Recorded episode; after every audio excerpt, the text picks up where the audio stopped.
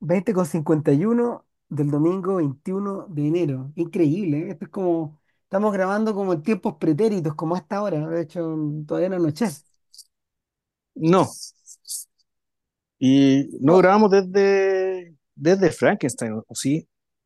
es de Frankenstein, sí, sí, por diversas razones. po, weón. O sea, Y no grabamos después porque, de la Navidad por alguna weá, no, po, no, porque ¿no? originalmente, originalmente eh, el, no grabamos en la primera semana porque estábamos con mucha weá y después me resfrié yo. O Ah,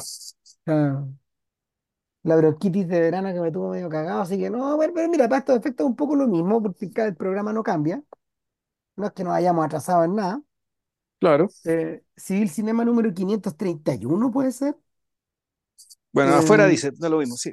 sí, y lo, no me acuerdo si lo discutimos en el último, la última sesión, pero, pero esta sesión es sobre Wes Anderson y, y el foco es Asteroid City.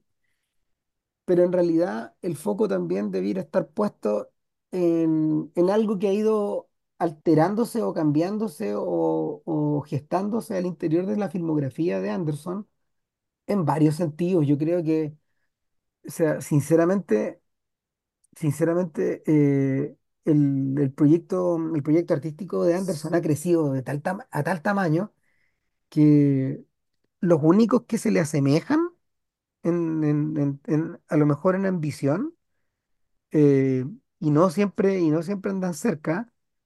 Eh, bueno, por un lado es Paul Thomas Anderson, pero es porque siempre trabaja a ese nivel. Eh, y por otro lado, por otro lado, yo creo que Damien Chazelle, a propósito de Babylon y lo que comentamos hace unos podcasts atrás, eh, Chazelle está trabajando con ese nivel de, con, con ese nivel de tensión y con ese nivel de, con, con, con este calado y de alguna manera David Lowry, pero no en todos sus proyectos. a propósito de Green Knight, que también es un filme de una tremenda ambición. Eh, a mí lo que me llama la atención es que, em, al contrario de lo que uno pudiera, de, lo que uno pudiera eh, pensar de la generación anterior, la que se está despidiendo, la de los 70, esta que es la de los cineastas de los 90 y sobre todo de los 2000, me refiero al cine estadounidense, eh, es una, es una generación que no parece estar anclada en absoluto al realismo. En realidad, eh, Estos cuatro cineastas que comentamos, efectivamente son gente que trabaja eh, con un par de pasos o hartos pasos más allá del expresionismo, weón. ya para entrar en el campo a veces de lo alegórico y, y, y en algunos casos hasta de lo barroco. Eh, y, y es por Eh, ahí, do- es, por- es por- es- es ahí donde habría que situar a Asteroid City, por ejemplo. sí, ahora, el, esos, eh, es- esos calificativos digamos, eh, que, que acabas de mencionar, claro, apuntan a, a- uno podría, por llamarlo de alguna manera, a lo estilístico, es decir, al, al, al envoltorio o a la forma en que las películas se presentan. Sí, En, pero eh, eso entendiéndolo también como una, literalmente volviendo, como una forma, es decir, como un medio para contar otra cosa, para hablar de otra cosa. Y, y esa otra cosa que tienen en común, pues, efectivamente, eh, apare- parece que el realismo no les sirve para hablar de aquello que les no, interesa. pues, ¿cachai? Pero por el fondo, ese, ese- de la, el, el- no, la verdad no.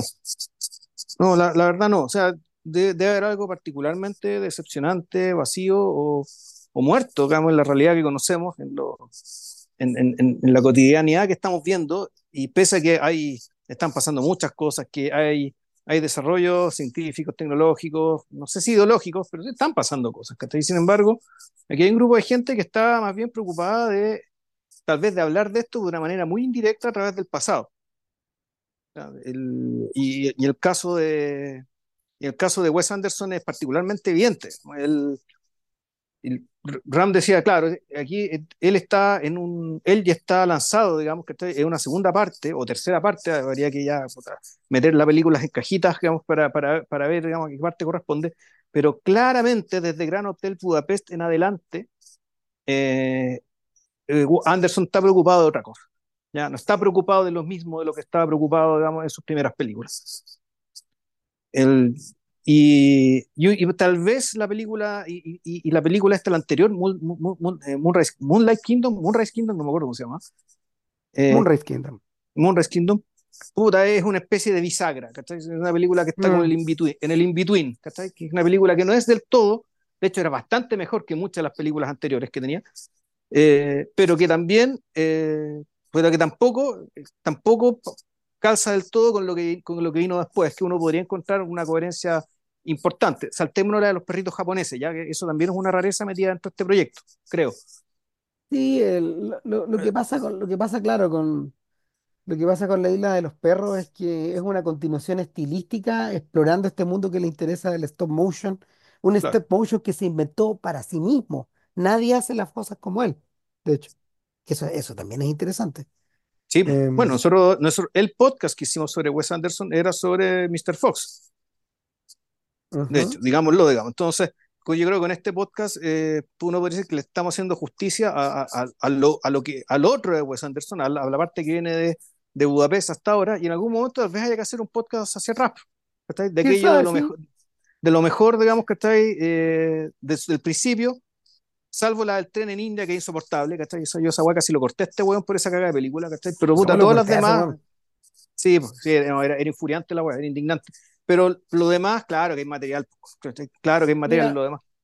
Uno, con, con Anderson pasa como con el otro Anderson. Nosotros no somos uno, o sea, respetamos harto esa, eh, la primera etapa de ambos, pero, pero el, es harto, son harto menos interesantes esas etapas para nosotros que lo que viene después de, después, de, después de Mr. Fox, después de There Will Be Blood, en el fondo. Claro.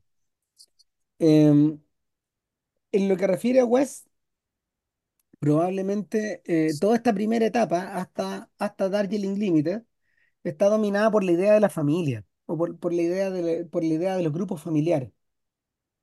Eh, ya sea tradicionales, no tradicionales, heterogéneos. Eh, modernos, clásicos, en fin. Eh, grupos que a veces son de trabajo, grupos que son filiales, gente que no sabe que son, gente que no sabe que está relacionada, pero que descubre que está relacionada. Gente eh, que está encerrada en una ciudad, gente que está encerrada en un tren, gente que está encerrada en un submarino. O en una eh, casa. O en una casa y, y, y donde todo, y, y, todo a larga termina deviniendo en un club, ¿ya? Con, con insignias, con membretes, con cositas, ¿cachai? Con ñu, ñu, ñu, y bueno, eh, que claro, que hay gente que realmente le exaspera el asunto y, y, y, me ha sorprendido saber que este muñeco Anderson tiene muchos enemigos y gente que le tiene mala pese a que desde el Hotel Budapest en adelante se fue para otro lado. No, pero la, esa gente, y mucha de esa gente eso sí dice, pero Budapest la respeta.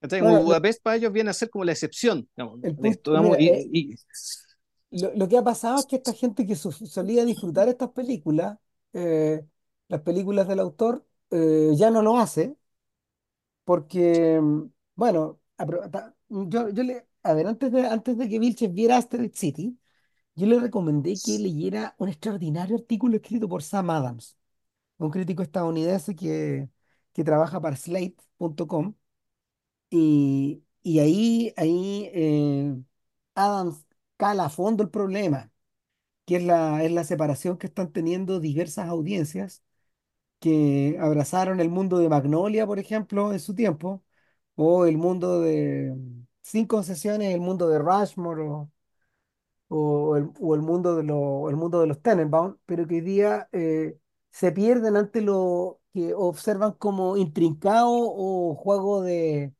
o juego de, de espejos o no, literalmente barroquismo en el mal sentido. O, o delicada cristalería, digamos que este Juan no. ido construyendo alrededor de sus ficciones. Eh, sin embargo, Adams da en el cacho. Eh, Adams dice, eso es solo la forma. Y esta es la forma que él tiene de trabajar, así como la forma que, tenía de que tiene de trabajar Scorsese o la de Woody Allen eh, o la de Ridley Scott, para el, para, para el caso, digamos. En este caso, en este, de, de, esta forma, Anderson, Anderson compone sí, pero el corazón de esto está en otro lado y, sí. y, ha virado hacia otra parte. Eh, Ahora, JP se, y- JP se yo, sorprendió. Bueno, dale, dale, dale. no, no, el- en todo caso, el, el- más allá, más allá de darle un punto a los críticos, ¿cachai? Eh, críticos en el sentido de la gente que se sintió un poco, puta, vamos a decirlo, eh, perturbada por la película o, o extrañada por la película, efectivamente una película que eh, gana siendo vista por segunda vez, gana bastante.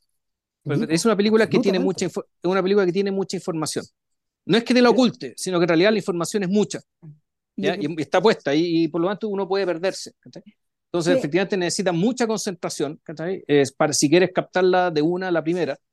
Y si no un poco verla, una- y si, y si no, verla una segunda vez, ¿cachai? la cosa se te va a aclarar, se te va a aclarar mucho.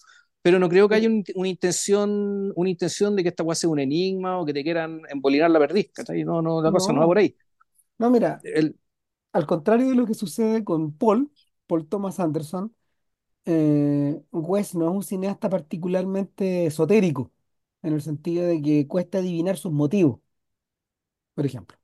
O sea, porque ambos acá podemos confesar, don, de que, claro, de que la razón por la que hicimos el podcast, weón, de The Master era porque teníamos más preguntas que certezas.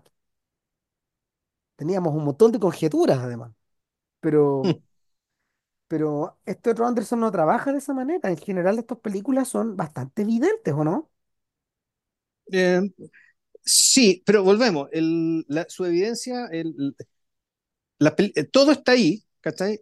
Pero la información es tanta, el ritmo es tan rápido, los elementos son tantos, los cambios de toma, los personajes, todo es muy pletórico.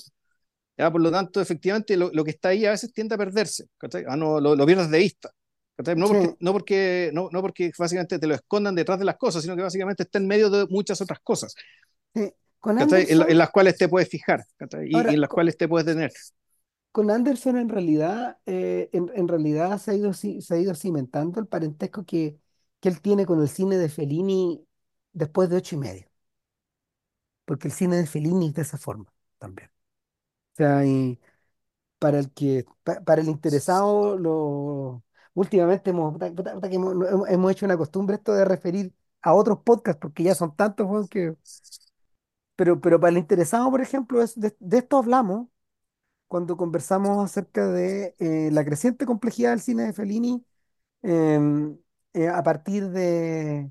e- Ese podcast era sobre los payasos, Era, sobre, eh, era, sobre era como el, era como el tránsito hasta llegar a Marcort, si eh, recuerdo. exactamente, pues Que hablamos de los payasos, de Roma, que para mí fue todo un hallazgo. Sí. Uh, maravillosa. ¿Te acuerdas que yo te dije? Sí, este weón no se pone peor, al contrario de lo que la gente Mm. cree. O sea, al contrario de lo que algunos críticos de la época dijeron, que Fellini no, Fellini va menos. Pinza, weón. Se va a más, va a más nomás. En ese, hasta ese momento yo creo que hasta la ciudad de las mujeres solo va a más. eh, con reparos y todo, pero, pero el mundo se vuelve más y más y más y más complejo y un torrente. Entonces, con, con Anderson funciona algo parecido. yo creo, a estas alturas. Y beneficiaba también porque, porque en realidad el profesionalismo con que está ejecutado este cine eh, por parte de todos los involucrados consigue esa, consigue em, esta suerte como de, eh, no sé, po, eh, eh, co- de que la película misma se convierte como en el ala de una biblioteca, una cosa así. Mm. Ahora, em, pasa algo en el cine de Anderson, como bien decía Juan Pablo, eh, a partir de El Gran Hotel Budapest. Y yo me acuerdo que lo hemos discutido hartas veces contigo, que, que el, el conjunto de referencias que hay en torno al hotel, o, o a la película en realidad, refiere a algo que está en el título mismo, que es, el, es la, es la mm, institución del hotel centroeuropeo como, como, como émulo del mundo entero.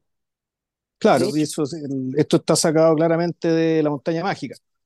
Uno sí, uno puede decir, Es que el, tiene hartas, mira, tiene hartas patas. Una es la pata, eh, una es la pata efectivamente europea, la pata culte- la, la pata culta, la, el, el- el- el- el mundo, el mundo austrohúngaro, y que es el de, que es el retratado, que es el retratado en las novelas de Thomas Mann, eh, en casi todas. O sea, en- lo hemos, eh, Thomas Mann no- nunca ha sido un protagonista de este podcast, pero a veces nos vamos acordando de él, y claro, desde lo, desde los to- todos estos proyectos novelísticos grandes contienen al mundo entero.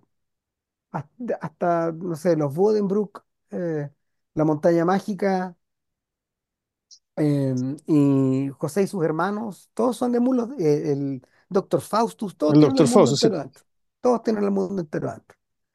Pero, pero también hay otra referencia, y es una referencia que eh, es menos culta y, y que emerge, que emerge en lo que más tarde se convertiría eh, el bestseller como institución.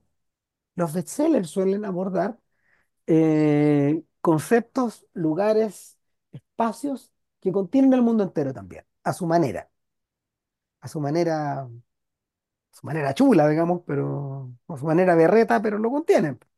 Y, y uno de esos es un libro que se llama Gran Hotel, que creo que es de Vicky Baum, ponte puede ser, y que, eh, puede que me equivoque el nombre de autor, bueno, de autora, no sé. Pero, pero Gran Hotel se convirtió en una película de Edmund Goulding a principios de los 30 eh, donde medio mundo se citaba, pues, desde, desde, desde, desde John Barrymore hasta Greta Garbo, hasta John Crawford, todos estaban, todos eran pasajeros del Gran Hotel, pues, todos son pasajeros claro. del Titanic, todos están en el infierno en la torre, y todos están en la aventura del Poseidón, y, y sigue, y sigue, y sigue.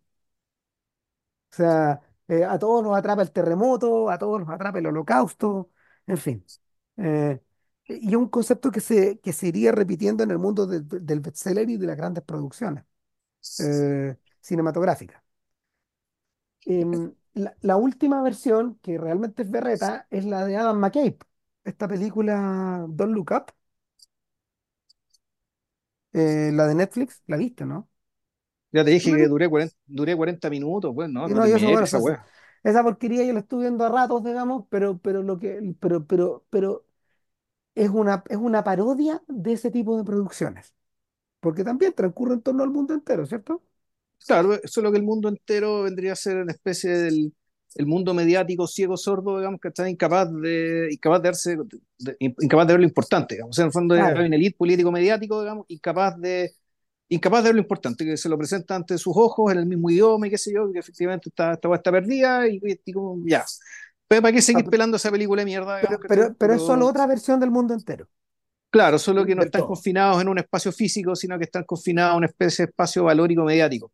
Eh, Claro, yo, yo esta semana le comenté a Vilches que también vi otro ejemplo, que es el The Palace de, de Roman Polanski, que es un filme muy incomprendido, impactante, como, como, no, como lo que está ahí al frente no se entiende. Por- Porque, a ver, O sea, yo que no la he visto, ya la entendí, güey. O sea, Ramírez me, me contó de quién estaban ahí y dije, ah, esta se trata de esto. y así, eso, sobre Eh, eso es, eh, sí, es sobre eso, digamos, y, y nadie, nadie habla de eso. no, Ya. no, es, es- es realmente impactante. Bueno, lo que, claro, en, en el, en el caso, en el caso de Polanski, eh, de hecho, eh, el hotel, efectivamente, el hotel está situado en, el hotel está situado en algún lugar de los Alpes y eh, es la, es la, es la noche de Año Nuevo del 99 al 2000 y se citan, se citan eh, numerosas personas ahí adentro y eh, lo que ocurre en el corazón de, en el corazón de esta, en el corazón de este espacio es que, eh, no sé, cada uno de estos pasajeros es un monstruo, literalmente. El, yo creo que el 85% del elenco eh, tiene Botox en la cara, a veces a unos niveles monstruosos e impactantes. Y, y- y efectivamente, po, en- uno, uno, uno puede entender que Polanski haya hecho esta versión de, de- de la institución que contiene el mundo entero eh, a partir de, a partir de una idea bien, bien, bien, bien bruta, pero bien obvia. Y es que eh, cagó todo. Desde, desde, desde la, la tesis es Mm. que efectivamente sí se acabó todo ahí. Sí se acabó Occidente ahí. Quedó, quedó- quedaron estos monstruos nomás. Que O más, sea, que más el- encima, que más encima la- tienen el poder económico, eh, sí, sí, no, sí, e- e- esta etcétera. ya, claro, Trier también hizo esto, Von Trier hace tiempo que está hablando de esta weá. Y, y esta otra serie francesa de Le Fond Tremont, ¿cachai? Del, del, del, del, del- del colapso, claro, serie que también te dice lo mismo. O sea, no es que la vayas a acabar, ya se acabó. Y durante lo que estamos viviendo ahora es la descomposición. Todo esto que estamos viendo es pura descomposición. ¿cachai? Aquí ya no, no, queda, no queda vida, no queda ni una, no hay ninguna posibilidad de revertir nada. claro, la, mirada de, la mirada de Anderson en el Gran Budapest Hotel eh, anda por ahí mismo, pero esto está situado en otro momento del sí. siglo, No, eh, no, no, no. Ram, no, no, no, Ram, no, no, no, yo creo que no. ¿Qué? Yo creo que al revés. ¿Qué? Eh, yo creo que el- el- esa película, en realidad, de lo que se trata, eh, claro, efectivamente, es la, muerte, es la, es la muerte, el colapso de una época, de un mundo, digamos, ¿cachai? Sí, Cuando po. le cae, le cae la voz de los nazis, pero toda su introducción, ¿cachai? Que parte desde la niñita que está con su libro, que le va a hacer el homenaje, que le lleva el homen- al, al estatua del escritor, ¿cachai? Que después nos presentan al escritor escribiendo el libro, Claro, después nos que presentan, Zweig. Claro, que es Stefan Zweig, digámoslo, ¿sí? Y que este Stefan Zweig cuando joven conoce a Cero Mustafa y que este Cero Mustafa cuando joven, y ahí recién llegamos y conocemos, y conocemos a Monsieur Gustave. Pero en rigor, todo todo- toda esta ingeniería inversa, digamos, todo este retroceso en el tiempo, lo que quiere decir, y esto es optimismo, el más genuino optimismo estadounidense de, de Wes Anderson, que, que también está presente en esta película, pese a todo, es que,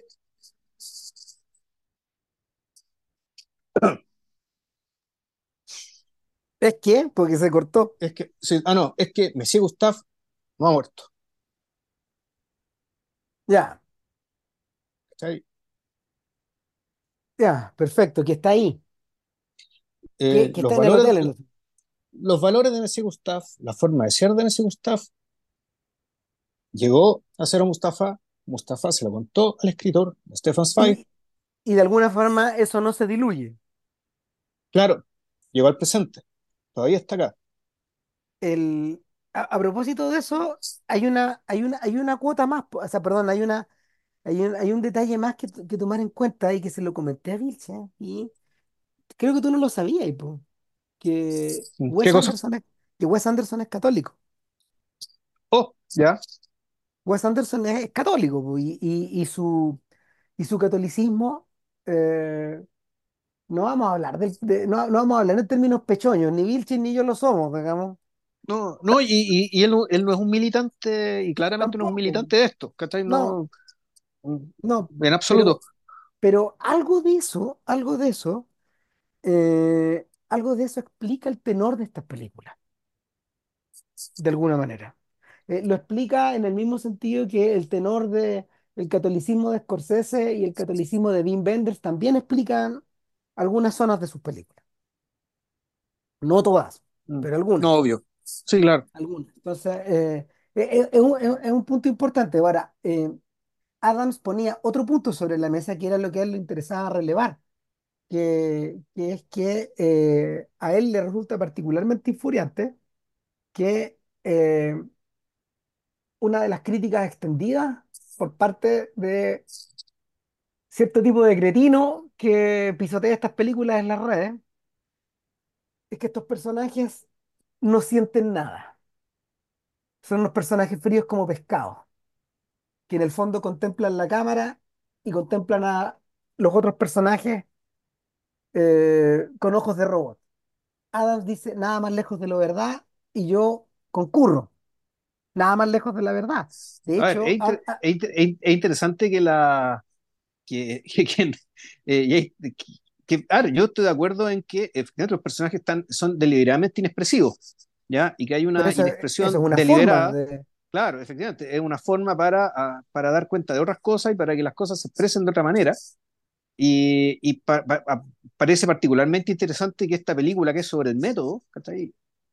Y que el método es precisamente lo contrario, exacto, Asteroid City, eh, Claro, es precisa- que el, el método es precisamente lo contrario, sí, po. O en rigor. sea, ¿cachai? el- el- eh, es una contradicción, pero, pero yo creo que, yo creo que eh, Anderson ha ido, Anderson ha ido trabajando, Anderson ha ido trabajando este estilo, que es un estilo de él, de hecho, convengamos, hay una, An- Anderson es un gran formalista, es un tipo que, que construye todo a partir de la forma, a partir de sus encuadres, del diseño de, del diseño de vestuario, de la manera en que, de la manera en que las películas están editadas, o a la forma en que los personajes se visten o se desplazan en la cámara, o, la- o cómo se mueve la cámara, el uso, el uso de la, el uso de la, del- de la toma frontal a lo Kubrick, por ejemplo.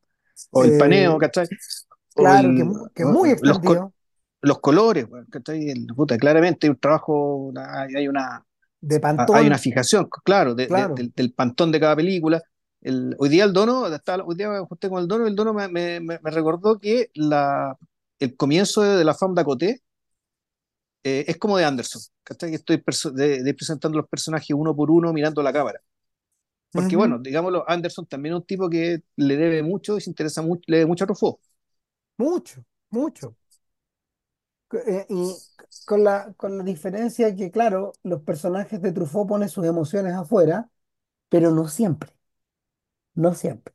Hay un tipo de cine, de, hay un tipo de cine al interior de la obra de Truffaut que trabaja sobre, que- sobre la contención, Puta, sobre la lo pieza que, verde, las dos claro, inglesas. Ah, Sí, ah, exactamente, eh, sí. el, eh, el niño salvaje, la sirena del Mm. Mississippi en alguno, en alguna, en, en algún sentido. En, en buena Eh, medida, en realidad, sí.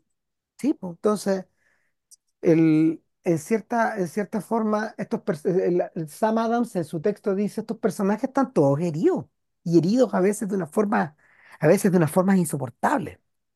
Y probablemente, probablemente la manera de afrontar la vida o la manera de, de afrontar sus circunstancias los mueve precisamente o, o, o los desplaza o los desplaza a un espacio de a un espacio de, de hieratismo, donde están más allá de la emoción. Ahora, y, y claro, tú de alguna vez me dijiste, ¿cachai? Respecto a este City, que eh, muchas de las cosas que, que están acá eh, son aprendizajes para después hacer el proyecto que se acaba de lanzar hace poco en Netflix con los cuentos de Roald Dahl. Yo creo Y que hay una conexión ahí también. claro, esto, el darse cuenta de que el daño de los personajes, ¿cachai? Eh, o lo que sea que estos personajes son, convertidos, ¿cachai? En, eh, eh, convertido puta, en, esta, en esta forma de hablar media monolítica que parece un poco de, de los modelos de, de, de Bresson, weón, ¿Deberes o? Sí. claro, o de o como incluso ya estos personajes que son ideas, ¿cachai? De, de, de, de Straub y, y Villet. No, y también piensa, también, también hay algo de Sayat Nova acá. claro, pero que el, el punto es que, eh, pero que él a la larga, esa, eh, est- est- esta anulación, ¿cachai? A, a- a través de la, esta anulación aparente de la emoción, ¿cachai? Para que todo se reduzca más, más- algo más parecido a un texto, efectivamente terminó emparentándose con literatura. Con literatura narrada audiovisualmente. Que fue lo que, chocando, termi- lo que terminó haciendo con Roald Dahl. a la larga. termináis Se sirvió para eso, llegó para allá. el- la- las fuentes literarias, las fuentes literarias del Hotel Budapest están en los créditos. Esta obra, le- esta obra está, esta obra está basada parcialmente en los escritos de Stefan Zweig, dice, tal cual. Antes de empezar a entrar en las cajas que- en las que nos vamos internando y que, Claro. y que son de distintos tipos, cajas que tienen historias dentro de historias, narraciones que van tirando a otras, eh, el persistente cambio de la relación de aspecto, del uso de los colores, de, de los lentes con los que se filma, em, en, en el Hotel Buda- tanto en el Hotel Budapest como en la película siguiente de, de ficción, que es The French Dispatch. eh, eso está en la misma dirección, pero, está despl- pero la, la institución que contiene el mundo ya es otra, es la revista, es la revista, es la revista en papel, O en sea, este caso, eh, en, en este caso en particular de New Yorker. claro, o sea, pero, no es cualquier revista, estamos hablando de la revista periodística del siglo XX. ¿Cachai? Sí, Que es la eso. revista que efectivamente, eh, eh, que es la revista que le lleva al mundo, ¿cachai? Puta, al, al, al estad- estadounidense que en el siglo XX seguía siendo provinciano en la práctica. Básicamente era un, yo- uno podría entenderlo como un- una especie de cura contra el provincianismo. Claro, eh, lo, lo que sí, lo que sí plantea, lo que sí plantea eh, em, eh, con The French Dispatch, Wes Anderson es una especie de unicornio, porque si el, el New Yorker se produce desde Nueva York. Claro, Claro, en este caso, en este caso, la revista se producía desde París para lectores de Texas, creo que son, ¿o no? ¿De dónde? De- no, no, no era, no era de Texas el, el fundador, era de otro lado, pero, pero era del Midwest. claro, Y en el fondo era el hijo, era el hijo de un millonario que con su inmensa, con su inmensa fortuna financió durante muchos años esta revista que, que contenía sus intereses, pero también los intereses de sus amigos, de sus parientes eh, y de su familia extendida otra vez. La familia extendida aquí tiene otro sentido. Claro, Eh, entonces, el, el- y, y por lo tanto, esta, es- esta, puta, ¿cómo llamarlo? Esta ventana, o mejor dicho, esta es una especie de tren, ¿cachai? Donde cada ventana, en cada ventana te asomas a algo distinto. Bueno, Entonces puede eh, ser una, una- puede ser primero una vanguardia, una vanguardia artística, puede ser el, el Mayo del 68, puede ser eh, un tema racial, puede ser una, puta, una historia de eh, detectives, ¿cachai? una columna de cocina, a Claro, veces todo mezclado. puta, exacto. Bueno, hay que detenerse en lo que es en esta idea del tren, ¿cachai? Porque en realidad The el- French Dispatch tiene estructura de tren. Es un vagón lo, tras lo- otro. ¿ah? lo que, lo, lo que los gringos, lo que, lo que pasa es que los gringos hablan de mast, el mástil de, la revista, de, de una revista. El mástil es, la, es el, es el índice. Entonces, en The Mast, tú, estás, tú tenés el, el catálogo de estas cosas y, inteligentísimamente la, la película está dividida en secciones y que a su vez están que contienen reportajes que a su vez están escritos por un autor en particular que, que ha colaborado anteriormente con, con la revista. Ahora, el, el momento, el, el momento culminante del filme, evidentemente, es el, es el penúltimo segmento. em, que, que ahí yo desafío, ahí yo desafío a cualquier, a cualquier, a, a cualquier persona que me diga que esa interpretación no es, es una interpretación fría, la de Jeffrey Wright, encarnando a A, James a- Baldwin, a James nada Baldwin, menos, sí. nada menos.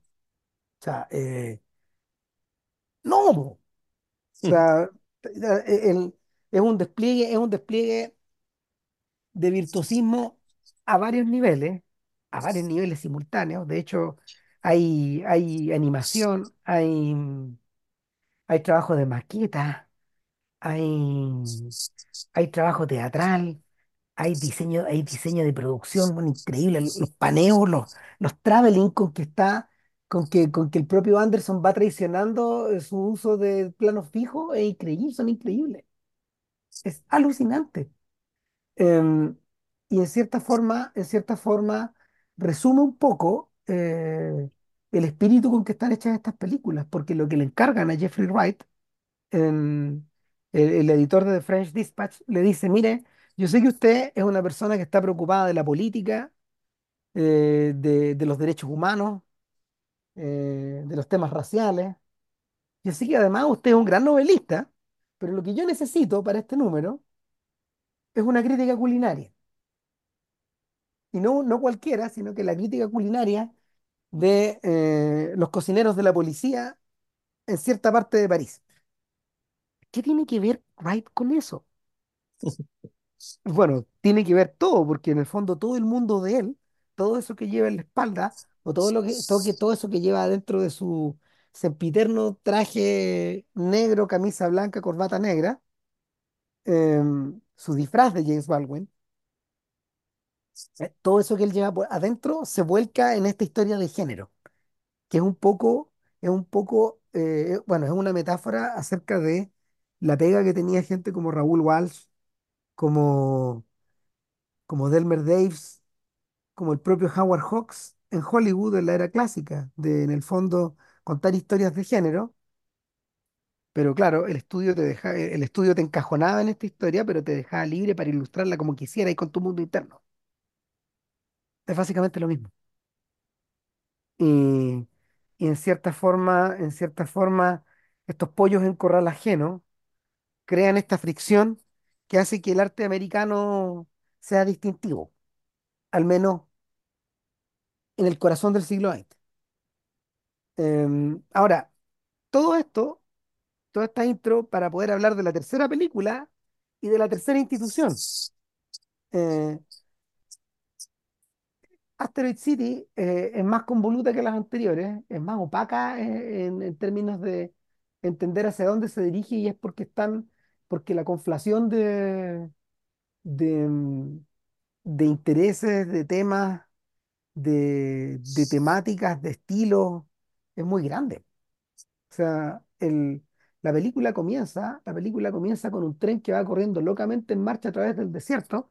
No, no, no, la película comienza antes. No, no, tenéis razón, eh, comienza antes, pero, pero los créditos de la película, los créditos de la película están impresos sobre un tren que va corriendo locamente por el desierto. Es un ese, ese tren es una maqueta, es una maqueta de stop motion, de hecho, pero ese tren a su vez es una cita cinematográfica. po. ¿Tú viste Bad Day at Black Rock ¿no? de, de John Sturges? Bueno, acá No, está co- el- la introducción de, eh, es un tipo que es un tren que va avanzando locamente por el desierto hasta que se detiene en una cagada de pueblo minúscula. sí, sí, pero espérate, do- dos espera, cosas. espera, espera, déjame, deja- déjame terminar el punto, porque se detiene en una cagada de pueblo minúscula. Y de ahí, de ese tren, se baja una pura persona y el tren se va. Y en ese espacio, en ese espacio minúsculo, donde, donde el- esta historia eh, narrada por John Sturges, eh, protagonizada por Spencer Tracy, eh, va a contar al completo la historia de los años 50 en América, Ya, en este lugar que donde viven como cinco, como cinco pelagatos en el fondo. Es una, es una película, eh, es una película acerca de la delación. Hay alguien que viene a cobrar una cuenta aquí. Entonces, estamos en un mundo que es medio se- semi-noir, pero que está, eh, todo esto está narrado en el mundo del western. De nuevo hay, un co- de nuevo hay como un choque. Entonces, cuando, viendo esto, yo decía, "Ta, ¿por qué está citando a esto de forma tan descarada? sí. Ahora ¿Qué está, déjame, qué, qué está queriendo decir? Entonces, el, el, ¿por qué, por qué Wes Anderson, por qué Wes Anderson, eh, y cuyo, cuyo, mm, cuyo trasfondo estético es tan fuerte de él, que no parece, no parece estar citando, parece estar citando algunos autores, pero nunca tiene una cita de este, de este tal, de este, de este calado así en los últimos años, nunca ha tenido algo tan descarado. Entonces, eh, había algo raro ahí, po, y, y hacía sentido con lo que justamente antecedía a este comienzo. Dale ya, tú. pero espera. Sorry por Sí, claro. extenderme tanto, pero para, Ah, terminar la idea. ah, ya, esta va a ser la interpretación de Ram del comienzo de la película. Ahora, esta, esta es mi interpretación, lo que yo recuerdo del comienzo de la película. En realidad, la película empieza con Bryan Cranston, que está ahí, eh, simulando ser el, el, anun- el anunciador de un programa de televisión. Claro, eh, ¿ya? Edward Morrow. Entonces, Ed Morrow, digamos, está presentando un programa de televisión que a su vez trata de el- una obra de teatro y de su making of, donde la obra de teatro se llama Asteroid City y donde te presentan uno por uno a los distintos personajes de la cual va a ser la obra. Todo esto en blanco y negro. ¿ya? El, entonces, el, esta obra de teatro que está siendo transmitida a través de la televisión, la obra de teatro empieza con esta escena del tren, cuando ya saltamos al color, con el pantón de colores, digamos, que nos va a acompañar a lo largo de toda la obra de teatro puesta en marcha, ¿ya? Eh, porque cuando, la, cuando salimos de la obra de teatro y nos vamos al making de la obra de teatro, vamos al blanco y negro, ¿ya? Es el código que volvemos a la película, con que, con que empieza y donde cuando, cuando aparece también nuestro Ed Morrow, es decir, Brian Cranston, que está haciendo representación y todo. Pero el punto es que aparece este tren a todo color, con el pantón de colores de la película, y resulta que, ¿qué es lo que hay en el tren? Tienes autos, muchas frutas, tienes misiles, tienes eh, tractores John Deere, es decir, El mundo entero. no, Estados Unidos. El mundo entero. O sea, todo para, para esos efectos del mundo, ese mundo es Estados Unidos, ese tren es. Estados Unidos. ¿ya? Y este tren, este tren efectivamente llega a este pueblucho de mierda, digamos, que está ahí, que en realidad tú decís, bueno, eh, Ram, lo compa- eh, Ram se acordó de esa película que yo no he visto, y yo me acordé del pueblo de Cars, pues, bueno. Además, po, sí, está, O está- sea, está para diseñado, colmo, o sea, está está, y se ve igual, forma. se El- ve igual. exactamente, pues esto es Home Sweet Home USA. po. Claro, y, y que la, y que efectivamente la cámara, el, el pueblo, la- es un, en el fondo esto es un, un paneo de 360 grados para presentarte lo que hay en el pueblo, es decir, prácticamente nada. ¿eh? Un laboratorio, un restaurante, un, un mecánico, digamos, que está ahí, y, no mucho más. Y, el, y, es ahí, en esos 360 grados más o menos, ya termi- termina el paneo, es que llega quien sería nuestra familia protagonista, que no se baja del tren, ¿está ahí? sino que llegan, llegan en un auto en pana. Remolcados, digamos, por el mecánico del pueblo, Matt Dillon. El, la, a ver, hay alguna, hay una cosa que, hay una cosa que, que es común a todos los elementos que están en juego, porque a eso podríamos, a lo que mencionó JP podríamos sumar, por ejemplo, el paraje de El Coyote y el Correcaminos. De hecho, vemos varios correcaminos en la película que hacen bip bip. No, claro, y también, y cada cierto tiempo también aparece el cliché este de, de los pacos ah, eh, persiguiendo ladrones, güey. Exactamente, parece sacado eso de alguna imagen de un, de un corto animado de Tex Avery, ¿o no? Sí, pues. O de algún otro, de alguno de los colegas. Cada cierto claro, pero, tiempo, pero, pero eh, claro, yo, yo, yo, yo pensaba, por ejemplo, en, en, ¿cómo se llama? En el, eh, en este corto de Tex Avery, de, de, de, de- de lo ambientado en el oeste, pero con los hombres primitivos, po, weón. El cruce de los hombres primitivos con los pistoleros, po. ¿Te acordáis? eh, sí, Es que creo no me sí. acuerdo. Era una weá, pero era, era, era desopilante esa weá. Entonces, ¿qué son todas estas cosas? ¿Por qué? ¿Por qué esta presentación? ¿Por qué esta presentación en televisión? Bueno, aquí, aquí, necesita, aquí em, corresponde un poco de contexto. Eh, la televisión en Estados Unidos, al contrario de lo que ocurría eh, en el- con el, con el cine, la televisión se hacía en vivo desde Nueva York. Ahí estaban, la- ahí estaban las televisoras, ahí estaban los- la- las, las transmisores. Estaba, estaba la, la- sede de la NBC y la sede de la CBS en su. Y ¿Y bueno, ABC no estaba ahí? no, es que ABC, ABC existe después, Ya, llegó después, ya. claro, pero, y, y ABC, ABC se fue directo a Los Ángeles, creo. Pero al menos en esta era de la televisión, en esta era eh, eh, primigenia de la televisión, que aparece retratada un poco en Maestro, a todo esto, una película con la que tiene harto que ver esta otra, aunque no, aunque no parezca, pero tiene. em, eh, en la primera de la, de la televisión tú tenías estos animadores y tenías estos programas transmitidos en vivo y tenías estas cajas raras como donde, donde en el fondo el programa de la noche era la adaptación de una obra de teatro, pero hecha en vivo, transmitida con las cámaras en vivo. Eh, hay muchas transmisiones famosas. Hay, eh, Marty, por ejemplo, la primera vez que se emitió, que se, hizo una adaptación eh, fuera del teatro, fue para la tele, por ejemplo, con Rod Steiger. Rod Steiger era Marty. y era grabada en vivo. Y existen registros magnetofónicos de esas grabaciones. Eh, y el, lo mismo pasa con eh, Requiem for a Heavyweight, por ejemplo. ¿cachai? Y, y un, y un- un cuanto hay de series. Entonces eso era, eso era común, era, era, lo- los gringos lo llamaban a veces ómnibus a ese tipo de presentaciones, que de alguna manera escogían algo, escogían algo y lo separaban de, lo separaban como de, de su paso teatral por Broadway, pero lo escenificaban. Hay decenas de estas versiones. Eh, no sé si terminaste, no sé si terminaste de ver eh, la, la serie de Paul Newman. Parece que no todavía. Creo No, me queda un capítulo. Bueno, ahí Pero, aparece, por ejemplo, Our Town de Thornton Wilder. Eh, Newman, en su vejez, su última aparición en una pantalla, eh, es una, es una adaptación Es un montaje televisivo del montaje de Broadway, de Broadway de Our Town, que a su vez él protagonizó en su juventud. Y muestran también el registro en vivo, grabado para la televisión, tal como lo habrían hecho con Asteroid City. Entonces, ¿qué es lo que pasa? Eh, en este paso como de la adaptación en clave ómnibus, en clave blanco y negro de, esta obra de teatro conocida y que ha tenido éxito, claro, el paso hacia el cine implica agregar color, implica agregar fantasía, implica, implica como, como meternos en una, en otra caja más que en la caja de la ficción dentro de la ficción, dentro de la ficción, no- dentro de la ficción, claro. claro. Eh, y que, y que para, para, para este entonces ya em, Anderson tiene, Anderson tiene ya em, acostumbrado como a los que han seguido el, el paso desde el Hotel Budapest en, ese, en esa Claro, dirección. pero hay una dificultad, porque yo recuerdo el Hotel Budapest, tú entras y entras y entras y entras y entras y te quedas toda la película en la última capa y después vas saliendo a poquito. Ya, entonces como puta, te, te sumerge y después sale. ¿cachai? No, y te, Y, te, te ayuda que te ayuda a los cambios de relación de aspecto. sí, bueno, aquí también está la cosa, eh, aquí también está la cosa puta en color, blanco y negro y todo, pero aún así, el, de repente la película empieza a interactuar la película con la obra.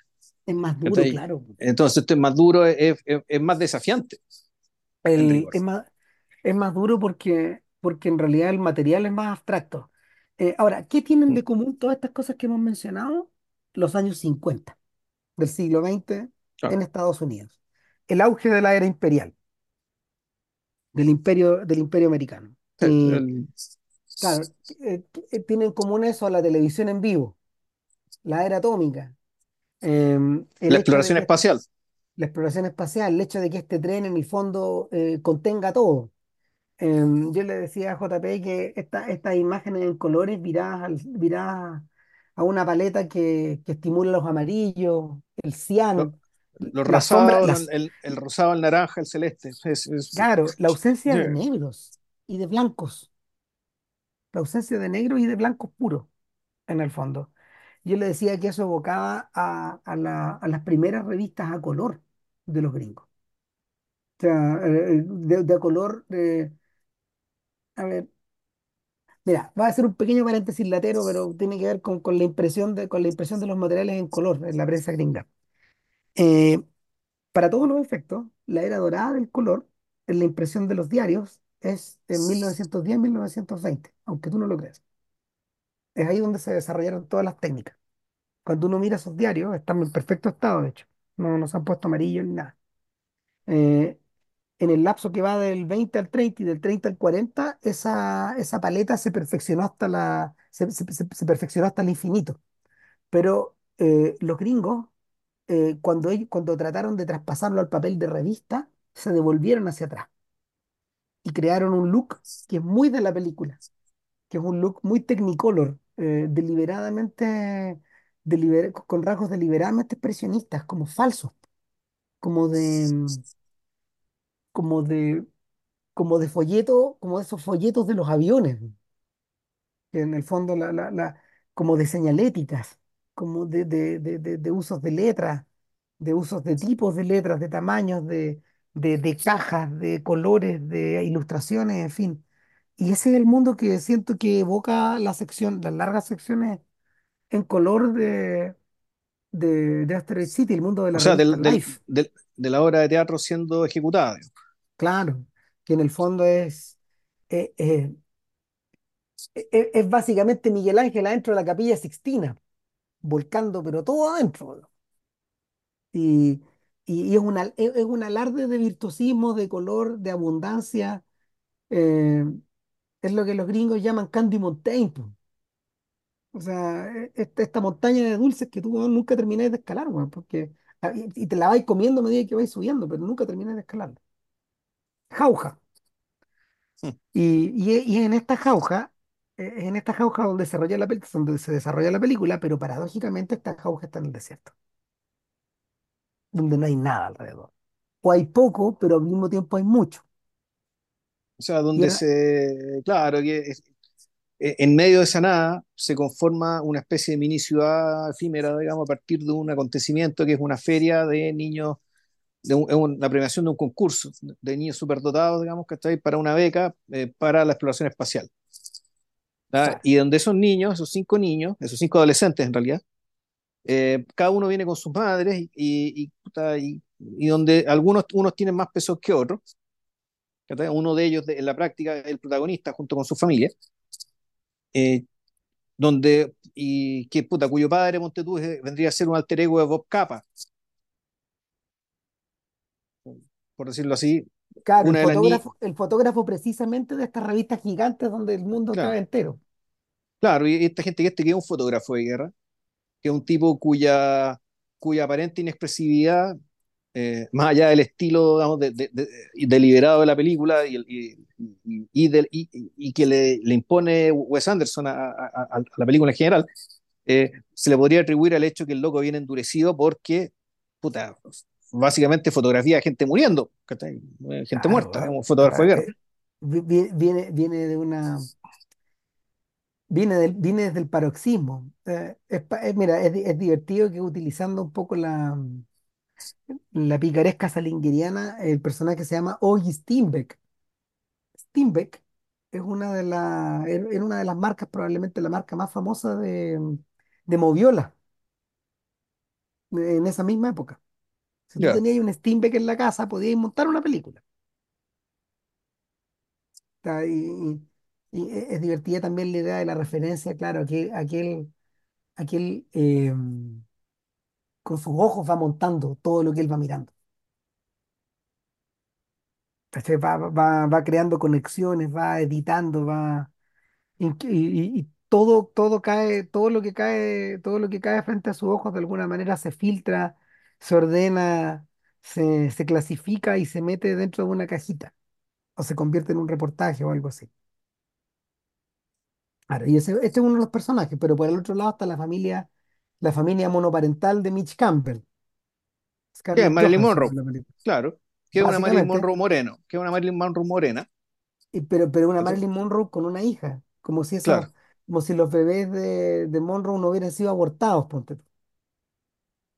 Claro, Eh, y, y, con, y una Monroe, o- claro. O sea, es como si Marilyn Monroe finalmente hubiera podido ser madre y que su hija hubiera sido superdotada, cosa que era bastante probable porque Marilyn Monroe era muy inteligente, para su desgracia.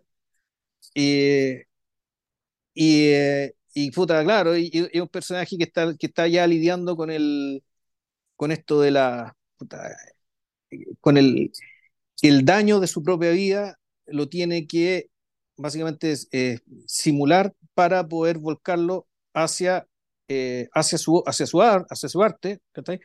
siendo que todo el mundo dice que en realidad es muy buena para la comedia. ¿ya? Eh, Donde, donde, claro, es un personaje que además tiene que lidiar con esa tragedia, la tragedia de ser incomprendida, en el fondo. La tragedia que en claro, realidad nadie la entiende, to- que to- to- todo el mundo la adora, digamos, ¿cachai? pero nadie la entiende. al interior de eso, al, inter- al interior de este escenario también, no sé, pues hay otros padres, hay otros hijos, eh, casi todos siguen la misma, la misma estructura. eh, hay un, hay un grupo de escolares también que queda, que está haciendo una visita como al sector y quedan medio atrapados porque em, se genera un quiebre dramático, porque el quiebre dramático es que el día que se entregan los premios, que está, todo esto está situado eh, en el corazón de Asteroid City, que es un cráter donde hay un asteroide puesto, eh, conser- conservado casi como en un museo justo en la mitad. Claro, El, el asteroide, el asteroide, el asteroide de metal no fue retirado, sino que quedó ahí al centro. claro, y que esa cagada asteroide, lo que quedó esa cagada asteroide fue lo que dejó ese tremendo hoyo, weón, ese tremendo cráter. Claro. Ahora, eh, eh, el día de la entrega de premios, todo queda interrumpido por el descenso de un extraterrestre que se lleva el asteroide. Y, claro, y, este- y- el, y el y esto es como una obra de teatro, puta, el, el extraterrestre es una especie de niño tímido, digamos, que, que baja como si no estuviera muy seguro que tiene que hacer lo que tiene que hacer, eh, mira siempre a la cámara.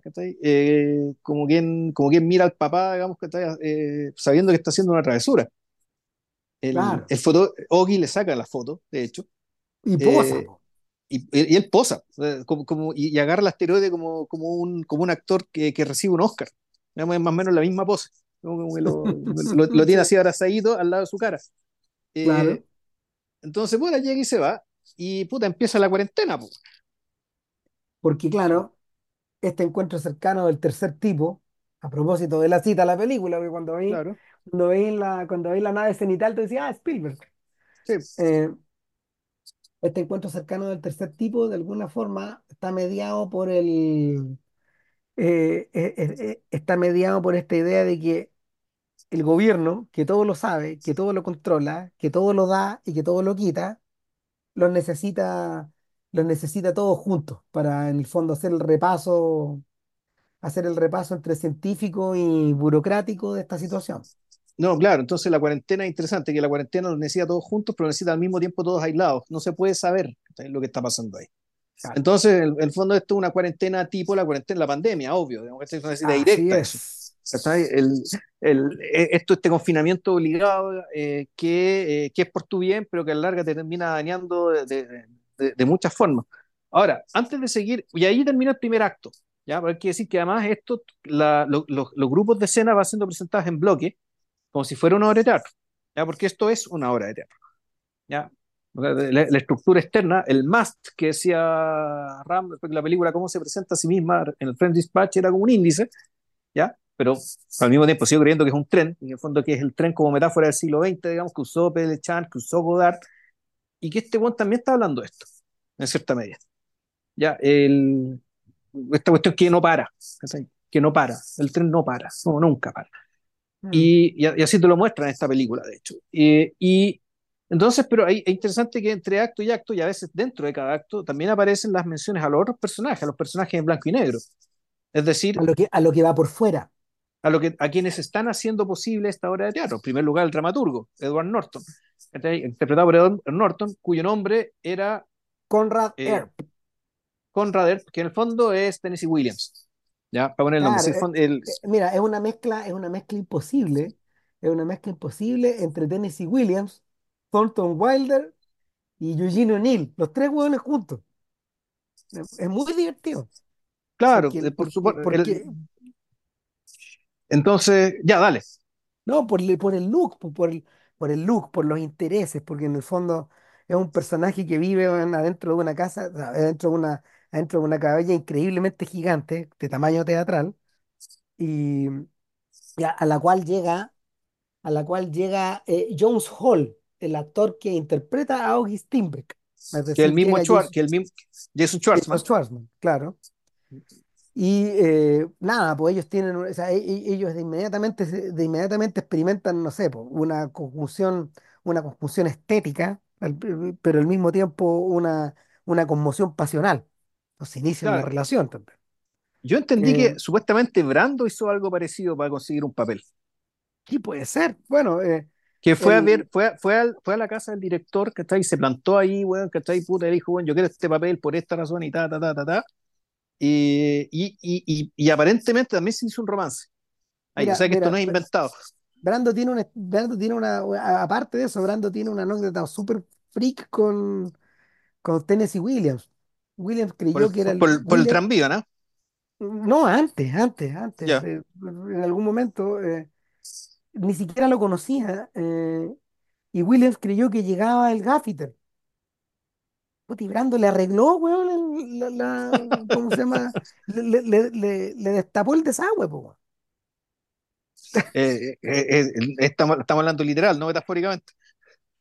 Vilche. Bueno, pero, pero claro, hizo, hizo, hizo la pega, weón, hizo la pega el gaffiter primero, weón, antes de la otra weá, weón.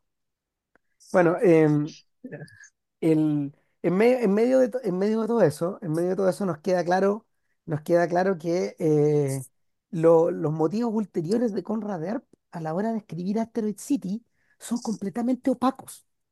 Nadie entiende, no se entiende muy bien por qué está escribiendo esto, en qué sentido. Son tan opacos como Eugene O'Neill, viejo ya escribiendo The Iceman Comet, que, que, que- nadie entendía por qué estaba haciendo eso. De, verdad era una, era una idea demasiado extraña. Entonces, A ver, claro, pero mira, yo- ahí yo creo que eh, esto es una... de- porque después nos presentan al director de la obra, que vendría, que eh, era Schubert, Schubert Green, que, que, a- Schubert que, que Green, se- eh, Adrien Brody, que, que a que su ese Eren vez, Brody que es Elia Kazan, uno puede decir que es Elia Kazan y alguno que más, digamos. claro, Entonces, eh, eh, eh, eh, y, y, y contexto otra vez, digamos. ¿Por qué se llama Schubert? Porque los hermanos Schubert eran unos tipos muy famosos en Broadway. De hecho, The Schubert Theater lleva el nombre de ellos. Y eran huevones que se dedicaban precisamente en esta época a hacer eso. Y, y, y claro, Schubert, Schubert es un personaje cuyos motivos no son nada opacos. En el fondo, él, él, él, él cree entender de qué se trata Asteroid City, reúne un elenco bastante variado, eh, bastante profesional, que es el que hemos visto al principio, incluyendo los understudy los cabros que están ahí sí, como revoloteando alrededor de las estrellas o de, o de gente a la que ellos pueden reemplazar en algún momento y que a veces acaban reemplazando. Claro, y, y- y para Schubert, Schu- Schubert es un tipo que, Schubert es un tipo que entiende Asteroid City, pero no entiende su propia vida, en el fondo. Y, y- y con muy pocos, con muy pocos trazos, nos explica que, eh, Anderson nos explica que Green tiene tal la cagada en su vida, weón, que su señora lo termina echando, weón, y este weón termina viviendo en la trastienda del en el teatro se presenta Asteroid City, claro. En el fondo, el claro. weón, termi- el weón termina durmiendo en las camas donde están los actores o en parte de la escenografía, bañándose, lavándose, comiendo, yendo al baño con estos gallos, todo entreverado, sí. porque en el fondo la diferencia para él entre la creación eh, y lo que lo rodea está anulada. No, a ver, el punto es que es, en realidad ese es el, ese es el corazón del método, rigor. Y ahí nos metemos, de ahí nos metemos ya a las sesiones en blanco y negro, donde está Schubert, está, no está el director, está, el, está ¿cómo se llama esto? El dramaturgo, está Willem Dafoe, que vendría a ser Lee Strasberg, que es el director del Actor Studio, es decir, el, el profesor de los actores, que un poco lo está instruyendo para poder actuar, en, para poder hacer esta obra, eh, y donde, puta, donde básicamente eh, aquello que no se entendía y que no se entendía y que no se entendía cobra sentido gracias a los actores. Bueno, Ya, yo creo cuando, que uno, uno podría decir que el gran, y más allá de contar la película en orden y qué sé yo, ¿cachai? No, no, no hace realidad el, sentido. El, senti- el- el- lo, lo que tiene que ver con la con, con- con- por qué la película está hecha de esta manera, yo básicamente para dar cuenta del carácter colectivo, digamos, que de el, el carácter genuinamente colectivo de este tipo de creación. De Cuando de repente tú dices que el, porque cuando, de hecho hay una anécdota, hay un, hay un tuitero español, weón, ¿cachai? que se llama César Vardés, weón, ¿cachai? que tira anécdotas de cine y la otra vez el weón transcribió la explicación que hizo Anderson respecto de Asteroid City y la, la frase final, esta de que no, no puedes despertar si no te has dormido antes, que es la escena Ujú. con que la película se cierra, en rigor, antes del epílogo, eh, y que eso tiene un sentido, ¿cachai? Y resulta que Wes Anderson trata de explicar ¿cachai? qué quiere decir la escena y no se entiende una mierda. Yo creo que ni el El mismo entendía, bueno, él mismo no entendía, ¿cachai? Y- o no podía explicar claramente. Si tú no puedes explicar algo es porque no lo entendiste. Ya, yo parto de esa base. No, Y, claro, y, el- pues en el fondo y- está, él, y el fondo, mismo no mira, podía explicar, no podía eh, eh, explicar de qué se trataba esta weá. a rato yo, Pero, pero, el, sí, el- pero la, el- la conjunción, digamos, ¿cachai? De todas estas capas. Eh, puta, sí lo hace, lo hace comprensible a la larga. Y yo creo que ese, ese es el sentido, digamos, de, de- el, el sentido de esta parte de la película o de esta, de esta conjunción de capas, digamos, ¿cachai? Sobre la cual está estructurada la película. el, y lo que pasa es que, em, a ver, mira, mientras yo veía la película la primera vez y la primera vez la vi en la tele, después yo la vi en el cine, weón. y la película en el cine se transfigura. Es otra cosa. Uh, es impactante. El- Mm, es uno de los, es uno de los filmes, uno de los filmes recientes que mayor diferencia para mí ha hecho verlo en una pantalla grande respecto de la chica. Sobre todo por, sobre todo como por la arquitectura de los detalles y ese tipo de cosas, pero, pero al mismo tiempo por un tema de ritmo. Porque te apabulla menos en la pantalla grande. Te apabulla menos porque en el fondo ya. está más las Porque, proporciones eh, están, las eh, proporciones no, están la, normalizadas. los, los datos, el, el dato visual respira, ¿cachai? O sea, Claro, hay entonces espacio para todo eso. sí. la- las proporciones están normalizadas. Y eso, ese, ese es el atado central de la web. No, no quedáis tan apabullados. Bueno, viéndole la primera vez, eh, yo dije, o sea, si, esta- si esto es como yo sospecho, decía antes de ponerle play, acá hay otra institución. Y claro, y lo que empezó a emerger precisamente fue la televisión. Eh, la televisión gringa eh, de los 50 o sea, hoy, día, hoy día Hoy día sí que se requiere harto contexto para poder entenderlo, pero era, una- era, de una vitalidad y de una energía desopilante. Eh, en cierta forma disparó hacia todos los, hacia, hacia todos lados posibles, hacia todos los lados posibles, desde las noticias hasta los programas de música de Leonard Bernstein, en fin. Y, Sí, pues que y la tele, es que, digámoslo, la, la televisión, el, es que, es que ahí está el punto. O sea, en, en rigor, yo diría que lo que estamos viendo, ¿cachai? Es cómo, eh, toda esta película lo que cuenta es cómo se le agregó un nuevo vagón al tren que nos contaban al principio. claro, ¿cachai? Este es el vagón faltante. Eh, que vendría a ser una expresividad genuinamente americana, ¿cachai? Tecnológicamente hablando y, y artísticamente hablando, si el método, digamos, es un invento americano. Claro, el, yo estaba leyendo, yo estaba leyendo una bibliografía extraordinaria, de, de Richard Schickel sobre Elia Kazan. Y, Y, y Schickel dice que todo apunta a que Kazan concibió el Actor Studio cuando tenía que matar el tiempo, eh, cuando, cuando estaba enrolado en... No me acuerdo si está- a, Kazan, a Kaz- Kazan quedó enrolado al final, así que estuvo en el Pacífico, estuvo en el Pacífico Norte. Ya, Y Kazan estaba encargado de una pega muy latera, weón. Eh, ya. E- e- estaba, e- e- ese fue su rectatus, weón. Claro, ¿no? Y, y estaba, estaba, estaba, puta, estaba encargado de una pega muy latera que era ver todos los temas administrativos de, la, de, de los shows que se le hacían a, la- a las Fuerzas Armadas. Entonces Ah, era igual, las... igual tenía, igual tenía pega, pues, ya. No, claro, no, si era mucha pega, no era era que estuviera pega, mirando un radar, digamos, ya. no, era mucha pega, pero, pero al mismo tiempo era muy monótona, no, no había creación ahí. Y, y en ese punto donde él empieza a escribir, en torno a un, a una, a una escuela o a un espacio más bien, donde el actor pudiera concurrir y estar entre sus pares, pero donde no, donde no existiera la, la necesidad de, em, la necesidad de imponer un discurso o de manifestar una posición política. eh, no era excluyente, pero no era obligatorio. eh, y donde el actor pudiera buscar dentro de, dentro de sí mismo el combustible para su propia, para su propio trabajo, alimentado idealmente por estímulos positivos, no negativos. Porque ¿qué pasaba? Eh, Kazan había sido miembro de la institución anterior, que era The Group Theater, en los años 30.